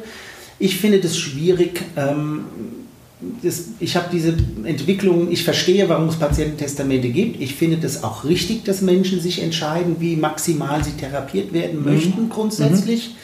Mhm. Als Intensivmediziner sehe ich es natürlich auch ein bisschen kritisch, weil ich häufig sehe, dass die Angehörigen auch mit oder die, die Menschen medizinisch ein bisschen überfordert sind, weil mhm. sie gar nicht wissen, was noch möglich ist, sozusagen. Mhm. Ne? Und ähm, ich habe meinen Eltern verboten, ein Patiententestament zu machen, weil ich das gerne entscheiden möchte, sozusagen, ob das noch einen Sinn macht oder mhm. nicht. Mhm. Mhm. Ich habe ein bisschen Angst, dass Menschen auch zu früh sterben, wenn sie ein Patiententestament haben, weil sie einfach nicht mehr behandelt werden, weil sie sich auf den Standpunkt setzen, sie möchten keine Dialyse. Wenn sie mhm. zum Beispiel Nieren Nierenversagen mhm. haben, was nicht permanent ist, sondern nur mhm. vorübergehend ist, mhm. für ein paar Wochen zum Beispiel. Oder andersrum, man kann nicht ausschließen, dass es nur für ein paar mhm. Wochen wäre und danach sind sie gar nicht mehr dialysepflichtig. Mhm. Wollen sie nicht doch für diese zwei, drei Wochen eine Dialyse haben, um danach mhm. weiterleben zu können? Mit dem Patiententestament können sie das vergessen. Ja, da, da kommt es häufig dazu, dass die Angehörigen wenn ich denen sage, es besteht die Chance, dass er wieder mhm. kontinuiere, mhm. Dann sagen die, sagen die zu Recht, aber es besteht auch die Chance, dass es nicht mehr wird. Und dann sage ich, ja, das besteht auch diese Möglichkeit, dass es nicht funktioniert. Ja, dann sterben wir lieber gleich. Ja? Also schwierig. Ne? Ja. Ähm, ob das vernünftig ist, das mag man dahingestellt sein lassen. Das muss ja? jeder für sich selbst entscheiden. Ja, ja, aber das ist eine Freiheit sozusagen, die keinen Sinn macht. Ne? Es ist eine Freiheit, ist, die, aber die ist vielen nicht bewusst. Das meine ich ja. Ne? Es, Ist, es ist eine scheinbare Freiheit zu mhm. sagen, ich möchte das und das nicht haben. Mhm. Aber wenn man gar nicht weiß, warum man das mhm. machen soll, mhm. beziehungsweise ob das vielleicht auch nur ein vorübergehendes Problem ist, mhm. Wie gesagt, eine Garantie, dass etwas vorübergehend ist oder für immer ist, das gibt es ja vorher nicht. Aber wenn ich es nicht ausprobiere, dann werde ich es auch nicht mhm. erfahren. Mhm. Das heißt, normalerweise, und so war es früher auch ohne Patiententestament, das heißt, wenn ich einen Verlauf eines Patienten auf der Intensivstation als behandelnder Arzt sehe, wo sich etwas nicht in die gute mhm. Richtung entwickelt und wo mhm. es immer schwieriger wird und immer unwahrscheinlicher wird, dass etwas funktioniert, dann habe ich früher dann mit den Angehörigen geredet und habe hab die gefragt, sagen Sie mal, ist das alles noch so richtig, was wir hier machen? Und mhm. dann kann diese Entscheidung wachsen am konkreten Fall. Mhm. Ja? Mhm. Wenn ich aber mit einem Stempel komme ja, und mhm. sage von vornherein, egal was Sie sagen, ja, ich will das und das und das, mhm. Dann haben wir zwar ein hohes Maß an Freizeit, äh, Freiheit für, diesen, für mhm. den jeweiligen Patienten oder deren Angehörige, aber ich möchte, möchte wetten, dass es viele Patienten gibt, die unnötig früh gestorben sind ja? und die nicht, die nicht so schrecklich krank waren, dass man ihnen nicht helfen hätte helfen können über eine Intensivtherapie, die vorübergehend genau das gebraucht hätte, was sie im Patiententestament mhm. sozusagen ausgeschlossen haben. Mhm. Also von daher, ich sehe das zweischneidig. Mhm. Es ist keine Frage mehr heute. Der Patient ist autonom, der darf das selbst entscheiden mhm. und er muss das mhm. auch. Es ist rechtlich mhm. auch alles geklärt und wir halten uns daran. Aber ich habe schon oft geschluckt in solchen Situationen, wo ich dachte, oh je, ja, wenn, wenn du was wüsstest. Wenn du wüsstest, wie das in zwei Wochen aussieht, würdest du das jetzt dann auch noch so entscheiden. Ne? Mhm. Das Problem ist immer dann, dass ich ja nicht garantieren kann, dass ich recht habe. Ne? Ja. Dass, jeder, dass, ich, dass der Mensch kein Computer ist und dass mhm. ich auch als erfahrenster Intensivmediziner nicht vorhersehen kann, wie jetzt die nächsten zwei Wochen wirklich laufen. Aber man hat Erfahrungswerte, man hat auch ein paar Jahre schon auf dem Buckel. Ne? Und dann kann man, traut man sich schon zu, dem einen oder anderen zu sagen, es wäre jetzt doch eigentlich gut gewesen, man hätte mhm. das und das noch gemacht und dann wäre das nachher ohne Probleme. Mhm. Der Patient würde sich nachher an nichts erinnern. Ne? Aber so sind wir. Ne? Und, diese, und diese Patiententestamente sind ein ganz interessanter Punkt, auch gerade bei den Organspenden, mhm. weil natürlich durch dieses rechtzeitige Abbrechen von mhm. der Hilfe, die man den Patienten gibt, natürlich auch die Zahl der Organspender bzw. der Patienten, die eine so schreckliche Hirn Problematik entwickeln oder entwickelt haben, natürlich sehr viel kleiner ist. Ne? Mhm. Wenn also jetzt ein Patient kommt auf die Intensivstation, bei dem man sieht, oh je, oh je, wie sieht der denn jetzt aus, wie sieht das da innen drin aus, das wird nichts mehr, dann machen wir gleich Schluss, so nach dem Motto. Ne? Das ist natürlich eine Katastrophe für die Organtransplantation, weil diese Menschen dieses gesittete Stadium des Hirntodes ja nicht mehr erreichen, mhm. weil sie schon vorher sterben gelassen werden. Mhm. Ne? Das ist ein schwieriges Thema. Ne? Mhm. Und da, da, treffen auch verschiedene Interessen natürlich aufeinander. Ähm, wie gesagt, meine Meinung habe ich schon gesagt, was ich davon halte. Ähm, ich würde, ich habe selbst keine Patiententestament, ich vertraue auf meine Angehörigen, ich, meine Angehörigen vertrauen auf mich, mhm. dass ich sie nicht quälen lasse, ja, dass ich aber schon natürlich versuche, dass das, was möglich ist, auch gemacht wird. Mhm. Mhm. mhm. Und in diesen Patiententestamenten, wenn man eins machen würde, mhm. dann bringen auch manche eben halt unter ich möchte Organe spenden oder ich möchte es nicht. Genau, das kann man auch. Es gibt auch Vordrucke, mhm. wo das auch so explizit drinsteht. Aber wie gesagt, das Grundproblem ist ein anderes. Wenn ich sage, dass keine Behandlung mehr gemacht werden soll, wenn bei mir sozusagen der Ofen aus ist, mhm dann äh, brauche ich nicht mehr anzukreuzen, dass ich für Organspende bin. Ja, ja klar. Ja? Wenn der Ofen aus ist, ist der Ofen aus. Ne? Und dann brauche ich die Organe äh, nicht mehr zu fragen. Das heißt, mhm. das ist dieser Konflikt. Mhm. Ne? Das muss man vielleicht mit den Angehörigen, manchmal treffen wir auch auf solche Formulare, die so uneindeutig ausgefüllt sind. Auf der einen mhm. Seite gerne Organspende, auf der anderen mhm. Seite aber bloß mich nicht anfassen. Mhm. Ja? Da muss man dann mit den Angehörigen auch mal reden, was denn nun? Ne? Also was ist Ihnen denn jetzt so wichtiger? Ne? Möchten Sie, dass das äh, Organ noch gerettet wird für irgendjemand oder wollen wir, dass das hier so schnell wie mhm. möglich irgendwie vorbei ist? Mhm. Ne? Das ist, muss man besprechen und dann im Einzelfall auch wieder entscheiden. Mhm. Aber die haben schon recht, die Patiententestamente haben das mit der Organspende nicht einfacher gemacht. Mhm. würde gerne noch mal auf eine andere Situation, ja. die mir gestern Abend, wo mir gestern Abend mich jemand darauf angesprochen hat. Äh, jetzt ist da ein junger Mann, sagen wir mal 30, 35, äh, nebendran äh, die Ehefrau und möglicherweise die äh, zwei kleinen Kinder. Dieser junge Mann ist kurz davor den, vom Hirntod. Mhm. Äh, wie würde man dann gegebenenfalls auch nachher, wenn die Ehefrau gefragt worden ist, dann weiter begleiten? Also das eine ist, ähm, das ist natürlich eine Sache, die jetzt nicht ärztlicherseits primär läuft. Ne? Ich hatte Ihnen mhm. von, der, von, der, von der DSO, von der Deutschen Stiftung Organtransplantation, mhm. äh, erzählt, die diese Menschen tatsächlich begleiten, und zwar mhm. jeden. Mhm. Und zwar über Jahre. Mhm. Ne? Die also durchaus aufpassen äh, was auch in Zukunft mit denen passiert. Ganz konkret in diesem, Zu also diesem um diese Transplant Explantation herum ähm, ist es so, dass zum Beispiel Angehörige zum Beispiel sagen dürfen, das und das soll mit in den OP-Saal. Also, mhm. dass zum Beispiel Angehörige, mhm. die natürlich nicht im OP selber mit dabei sein können, mhm. zum Beispiel irgendwelche Gegenstände oder was anderes an die Wand schreiben oder so irgendwas, mhm. Mhm. um auch in diesem OP-Saal noch bei den, bei den mhm. Toten oder bei den Sterbenden, ja. bei den hirntoten Patienten zu sein. Ähm, das ist so eine, ja. Und dann, wie gesagt, das Angebot auch der Ärzte und der Klinik, dass ein Patient, der, bei dem die Organe entnommen wurden, so auch wieder äh, operiert und hergerichtet wird, dass die Angehörigen danach auch nochmal Abschied mhm. nehmen können. Das mhm. ist auch ganz, ganz wichtig. Mhm. Dafür gibt es auch eigene Räume, die haben mhm. wir hier im Klinikum auch, mhm. wo Abschied genommen werden kann. Ähm, die weitere Begleitung der Angehörigen, die findet dann, wie gesagt, durch die DSO statt, mhm. durch diese auch speziell für diese Angehörigen ausgebildeten Leute. Ähm, und die treten regelmäßig in Kontakt. Wie gesagt, es gibt Einladungen, wo auch diese ganzen Angehörigen sich dann ja. auch treffen und gemeinsam eine mhm. Veranstaltung machen und sowas. Also die werden schon nachverfolgt und werden auch schon betreut. Mhm. Das ist nicht mehr das, was uns hier in der Klinik sozusagen, was die Aufgabe ist. Wir waren sozusagen für die mhm. Organspende und für die mhm. Organübertragung und mhm. für die Organerhaltung des Patienten. Den betreuen wir natürlich immer weiter. Solange er transplantiert ist, wird ein Transplantierter auch von uns Ärzten betreut. Aber die Angehörigen der Verstorbenen werden über die Stiftung der deutschen Organtransplantation dann mhm. weiter betreut und begleitet auch. Mhm. Ich sag mal ganz herzlichen Dank. War es schon? Ja.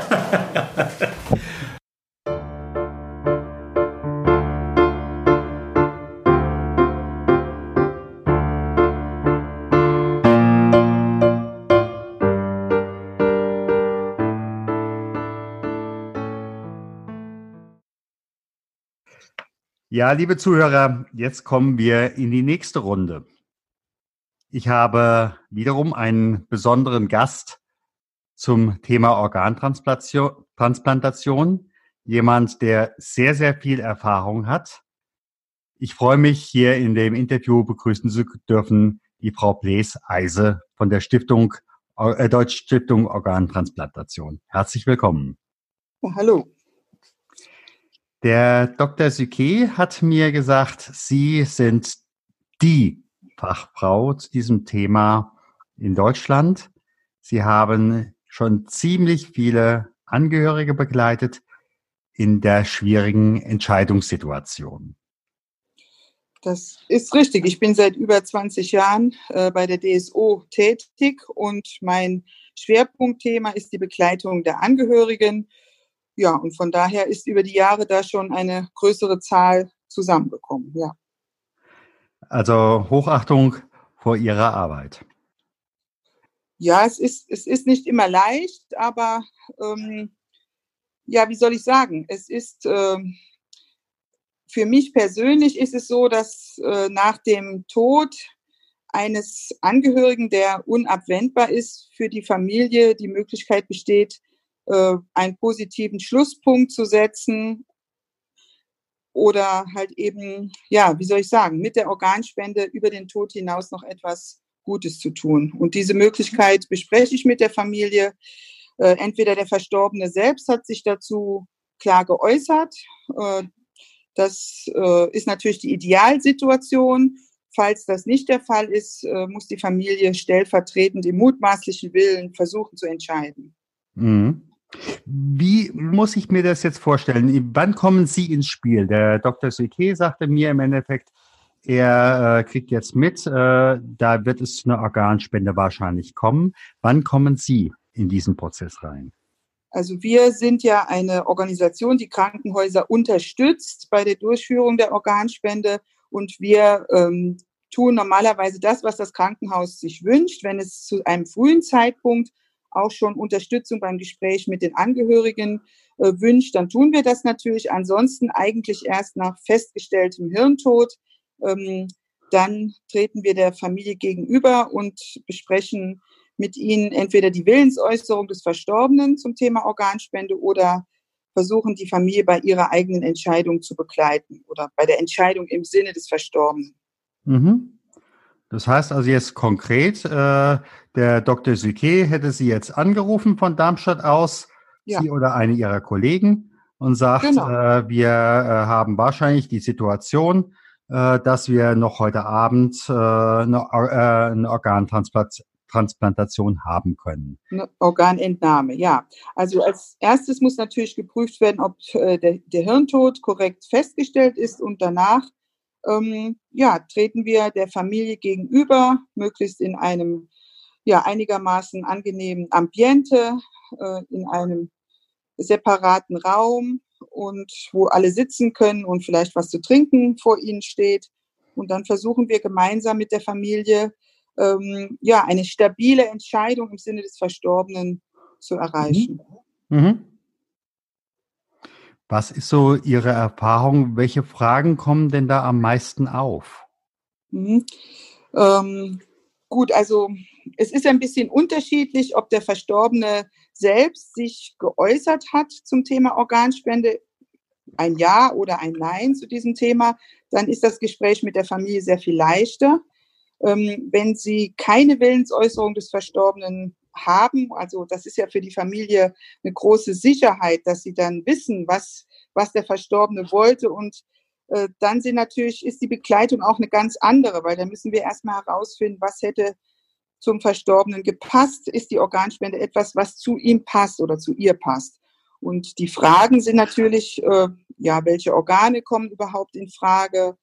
Oder wie läuft das dann ab und vor allem auch, äh, wie sieht der Verstorbene nach einer Organentnahme aus? Das interessiert die Angehörigen sehr. Mhm. Mhm.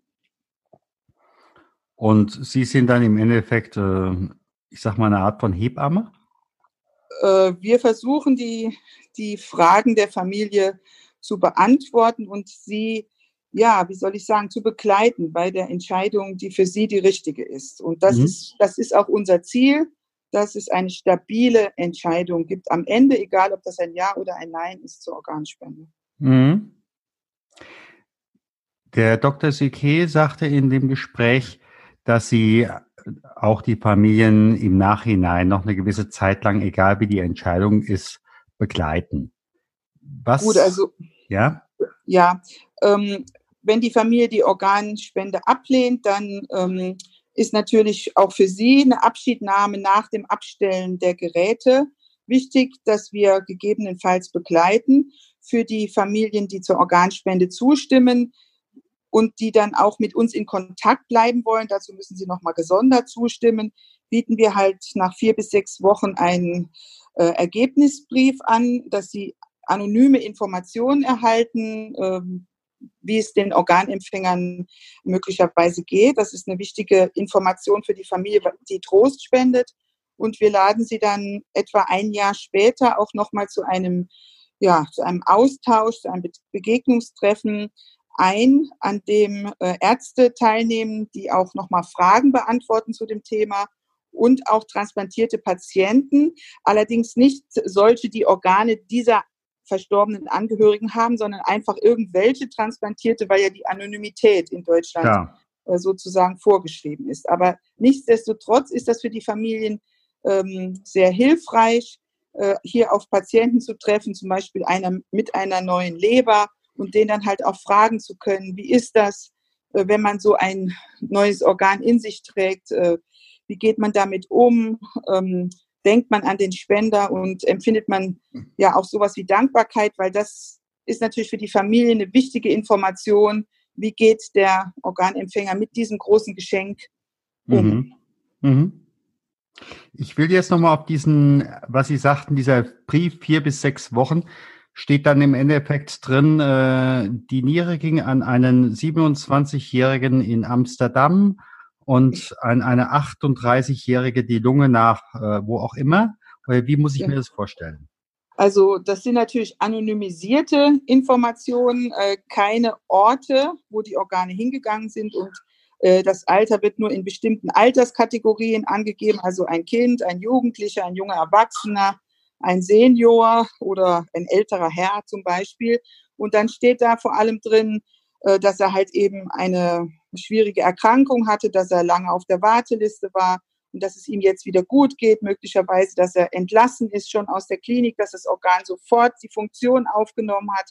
Und das sind einfach sehr tröstliche Informationen äh, für die Familie. Dass sie wissen, wofür das alles gut war. Ich, also, also wenn ich mir schon die Entscheidung abgerungen habe, denn es ist oft auch ein Ringen, dass ich dann weiß, wofür das alles gut war. Gibt es auch äh, Familien, die nach einem Jahr sagen, es war keine gute Entscheidung?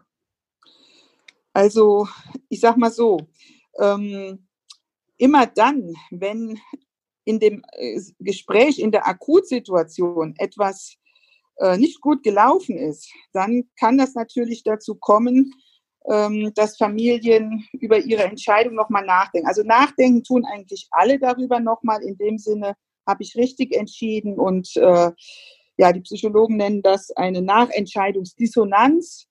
Ähm, das ist eigentlich normal und in der Regel, äh, wenn die Begleitung auf der Intensivstation so war, dass da möglich, also alles gut gelaufen ist und die Familie zu einer stabilen Entscheidung gefunden hat, dann sind die Befragungsergebnisse in unserer Region so, dass äh, der größte Teil, also über 95 Prozent, sagt, ähm, es war die richtige Entscheidung. Also ich, ich würde heute nochmal so entscheiden. Es ist natürlich, die Umstände waren schwierig. Ähm, ich möchte das nicht nochmal erleben, sagen wir es mal so, ja. Aber die Organspende war eben ähm, das einzig Positive, was ich da habe noch machen können. Wir haben allerdings nur Familien befragt, die zugestimmt haben, weil bei den anderen Familien haben wir natürlich keine, ja, keine Grundlage, um mit denen in Kontakt zu bleiben. Mhm. Bei uns hier in der Region gibt es so einen schönen Satz, seid ihr euch noch einig oder habt ihr schon geteilt? Ich weiß mhm. nicht, ob es den bei Ihnen auch gibt. Äh. ähm, aber zumindest äh, erlebe ich auch in der Klinikseelsorge immer wieder auch Situationen, wo gerade im Angesichts des Todes dann möglicherweise alte äh, Gräben aufbrechen. Mhm. Wie ist es da an dieser Stelle? Das ist natürlich, ähm, ja, wie soll ich sagen, durchaus menschlich. Äh, wir sind hier mit, mit einer Familie in einem, ja, sehr intimen Moment auch, ja, also der Tod eines nahen Angehörigen. Und da können natürlich alle möglichen und unmöglichen Dinge passieren, also aus unserer Sicht oder aus Sicht des Außenstehenden unmöglich.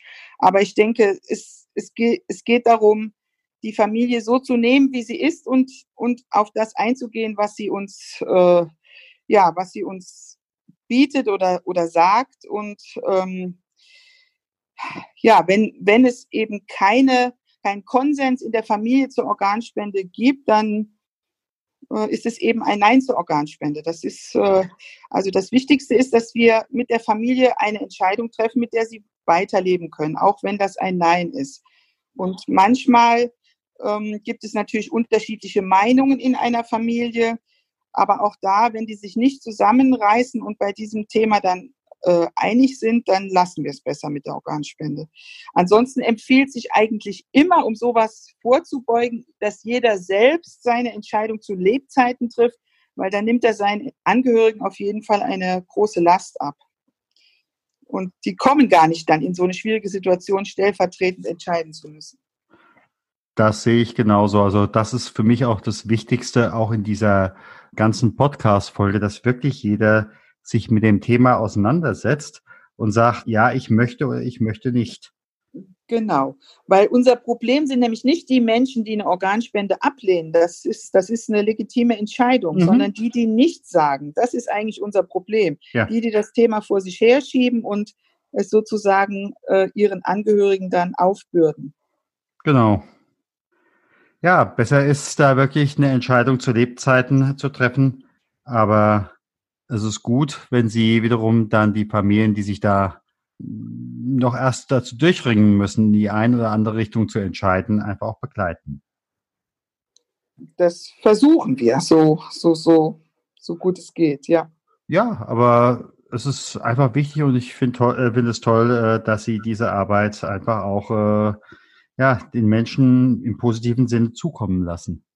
Also das Ziel dieser Nachbegleitung ist ja vor allem auch, dass wir, äh, ja, wie soll ich sagen, das Thema oder dieses Geschenk, was die Familie gemacht hat oder der Verstorbene gemacht hat, in irgendeiner Form zu würdigen versuchen. Gesellschaftliche Anerkennung der Organspende, denn es ist leider schon noch so in Deutschland, dass ähm, Familien auch oft das dann für sich behalten oder nicht erzählen wollen oder Anfeindungen erleben, äh, wenn sie erzählen, mein Sohn hat Organe gespendet und dass dann die Umwelt das gar nicht so positiv aufnimmt, wie vielleicht in anderen in anderen Ländern. Also wenn Sie jetzt Spanien zum Beispiel, das ist äh, eigentlich ein Land, äh, wo die Menschen vielleicht sehr religiös sind und konservativ, aber Organspende ist für sie eine Selbstverständlichkeit. Oder USA, das ist natürlich auch sehr speziell aus unserer Sicht, aber da ist ein Organspender eben ja ein Held, der auch äh, öffentlich sozusagen gewürdigt und anerkannt wird. Mhm. Meinen Sie, wenn es noch mehr öffentliche Würdigung gäbe, gäbe es auch mehr äh, Organspenden? Also es ist schon so, dass in Deutschland äh, nicht so viel darüber gesprochen wird. Das hat auch mit dem Thema Tod zu tun natürlich, äh, dass nicht so viel darüber gesprochen wird, wo die Organe wirklich herkommen.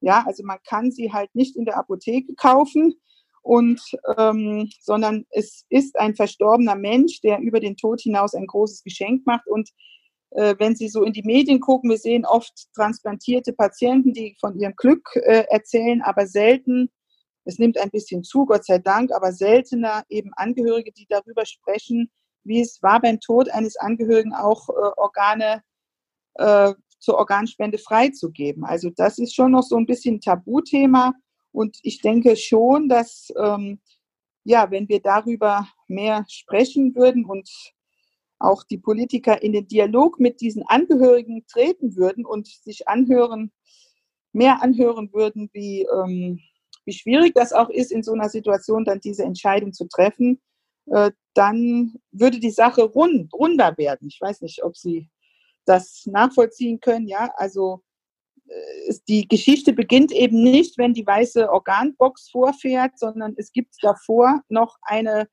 eine wichtige Sache. Und Herr Souquet jetzt äh, im Klinikum Darmstadt hat ja eben auch immer nur äh, die eine Seite der Organspende, den Verstorbenen, seine Angehörigen. Und in der anderen Klinik gibt es dann das freudige Ereignis der Transplantation. Und oft schaut man eben nur auf diese freudige Seite. Aber es gehört eben auch äh, das traurige Ereignis ähm, der Organspende, des Todes eines Menschen und sein Geschenk über den Tod hinaus. Es gehört zusammen. Ja. Aber ich habe doch noch mal eine letzte Frage. Habe ich das eben richtig noch mal verstanden? Selbst wenn sich die Familie einig ist und eine Entscheidung trifft, die der Verstorbene zu Lebzeiten nicht getroffen hat, in dem Moment ist das Problem, kommt das Problem von außen. Also es gibt Familien, die ähm, in ihrem Dorf oder im Freundeskreis eben auf Unverständnis stoßen, wenn sie davon erzählen. Ja. Äh, ich habe meinen Sohn zur Organspende freigegeben und ich sage jetzt mal, irgendein entferntes Familienmitglied sagt dann, wie konntest du das nur tun? Aber das liegt natürlich daran, dass das Gegenüber keine Informationen hat und erstmal überrascht ist, weil das äh, so etwas leider noch etwas Außergewöhnliches ist. Ja, es ist nicht Normalität. Also ähm, und dann etwas Unbekanntes davor fürchtet man sich halt eher und dann äh, gibt es schon Familien, die nicht unbedingt nur positive Erfahrungen machen, wenn sie davon sprechen, dass äh, mein Sohn hat Organe gespendet nach dem Tod. Das ist leider so. Und da müssen wir halt die Familien auch besonders begleiten und stärken, dass sie dann äh, wissen, wie sie damit umgehen können und sich nicht verunsichern lassen. Ja, dafür sind, ist unsere Angehörigenbegleitung wichtig. Also mich, mich juckt an der Stelle einfach nochmal diese Frage. Wenn äh, die Familie jetzt sagen würde, unser Sohn hat zu Lebzeiten sich für die Organspende entschieden und deshalb haben wir das an dieser Stelle noch einmal, ich sag mal, bekräftigt oder wiederholt, ändert das etwas, wenn ganz klar diese Person, die jetzt verstorben ist, selbst die Entscheidung getroffen hat in der Außenwirkung? In der Außenwirkung, also ähm, was es auf jeden Fall ändert, ist, dass die Familie sich sicher fühlt, den Willen des Verstorbenen umzusetzen. Und dann ist sie natürlich weniger angreifbar äh, von außen, indem sie dann einfach sagt, wir haben das gemacht, was er gewollt hat. Ja, dann tragen sie aber nicht selbst die Entscheidung. Also wenn ich die Entscheidung treffen muss und ich komme heim und die Schwiegermutter oder irgendwer sagte, wie konntest du das nur entscheiden? Das ist halt was anderes, als wenn ich sagen kann, er hat das gewollt und wir haben das gemacht, was er wollte. Also von da entlastet das die Angehörigen auf jeden Fall. Und das ändert auf jeden Fall etwas für die Familie, ja. wenn sie den Willen des Verstorbenen kennt. Also es ist ja so, dass man auf dem Ausweis auch ein Nein ankreuzen ja. kann. Und das ist eben äh, auch eine sehr äh, wertvolle Entscheidung, die die Angehörigen entlastet, auch wenn ich dagegen bin. Ja. Äh, ja. Aber dann ist eine Entscheidung getroffen und äh, da hat jeder seine guten Gründe. Und äh, dann weiß jeder, wie kann ich damit am besten umgehen. Ja. Genau. Es muss nachher keiner deswegen äh, Spießruten laufen gehen. So ist es. Ich sag mal ganz herzlichen Dank. Ja, Und bitte, bitte.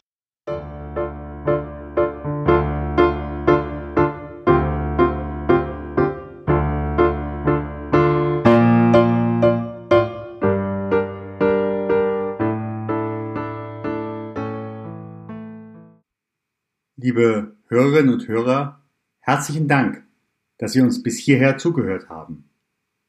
Ja, das Thema Organspende ist keine leichte Kost. Und doch eine wichtige. Und aus meiner Sicht ist es wichtig, eine eigene Entscheidung zu treffen, ja oder nein. Dazu sind sicherlich viele Gespräche notwendig, auch mit Ihrem Hausarzt, vielleicht auch mit Ihrem Seelsorger oder Seelsorgerin, gucken Sie, dass Sie dort Gespräche führen, wo Sie denken, Sie bekommen Unterstützung.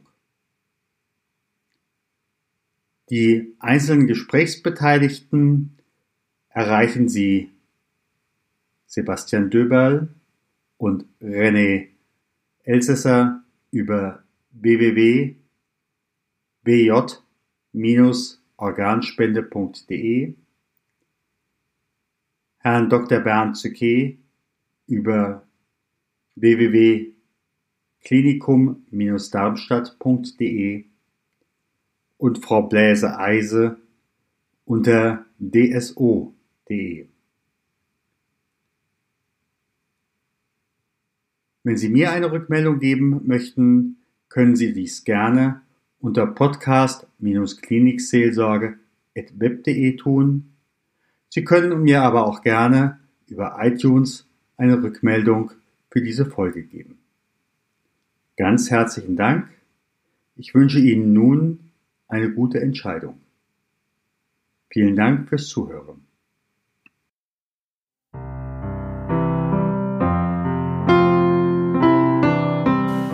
Gott segne dich und behüte dich. Gott lasse leuchten sein Angesicht über dir und sei dir gnädig. Gott hebe sein Angesicht auf dich und schenke dir Frieden. Gehe hin in Frieden Gottes.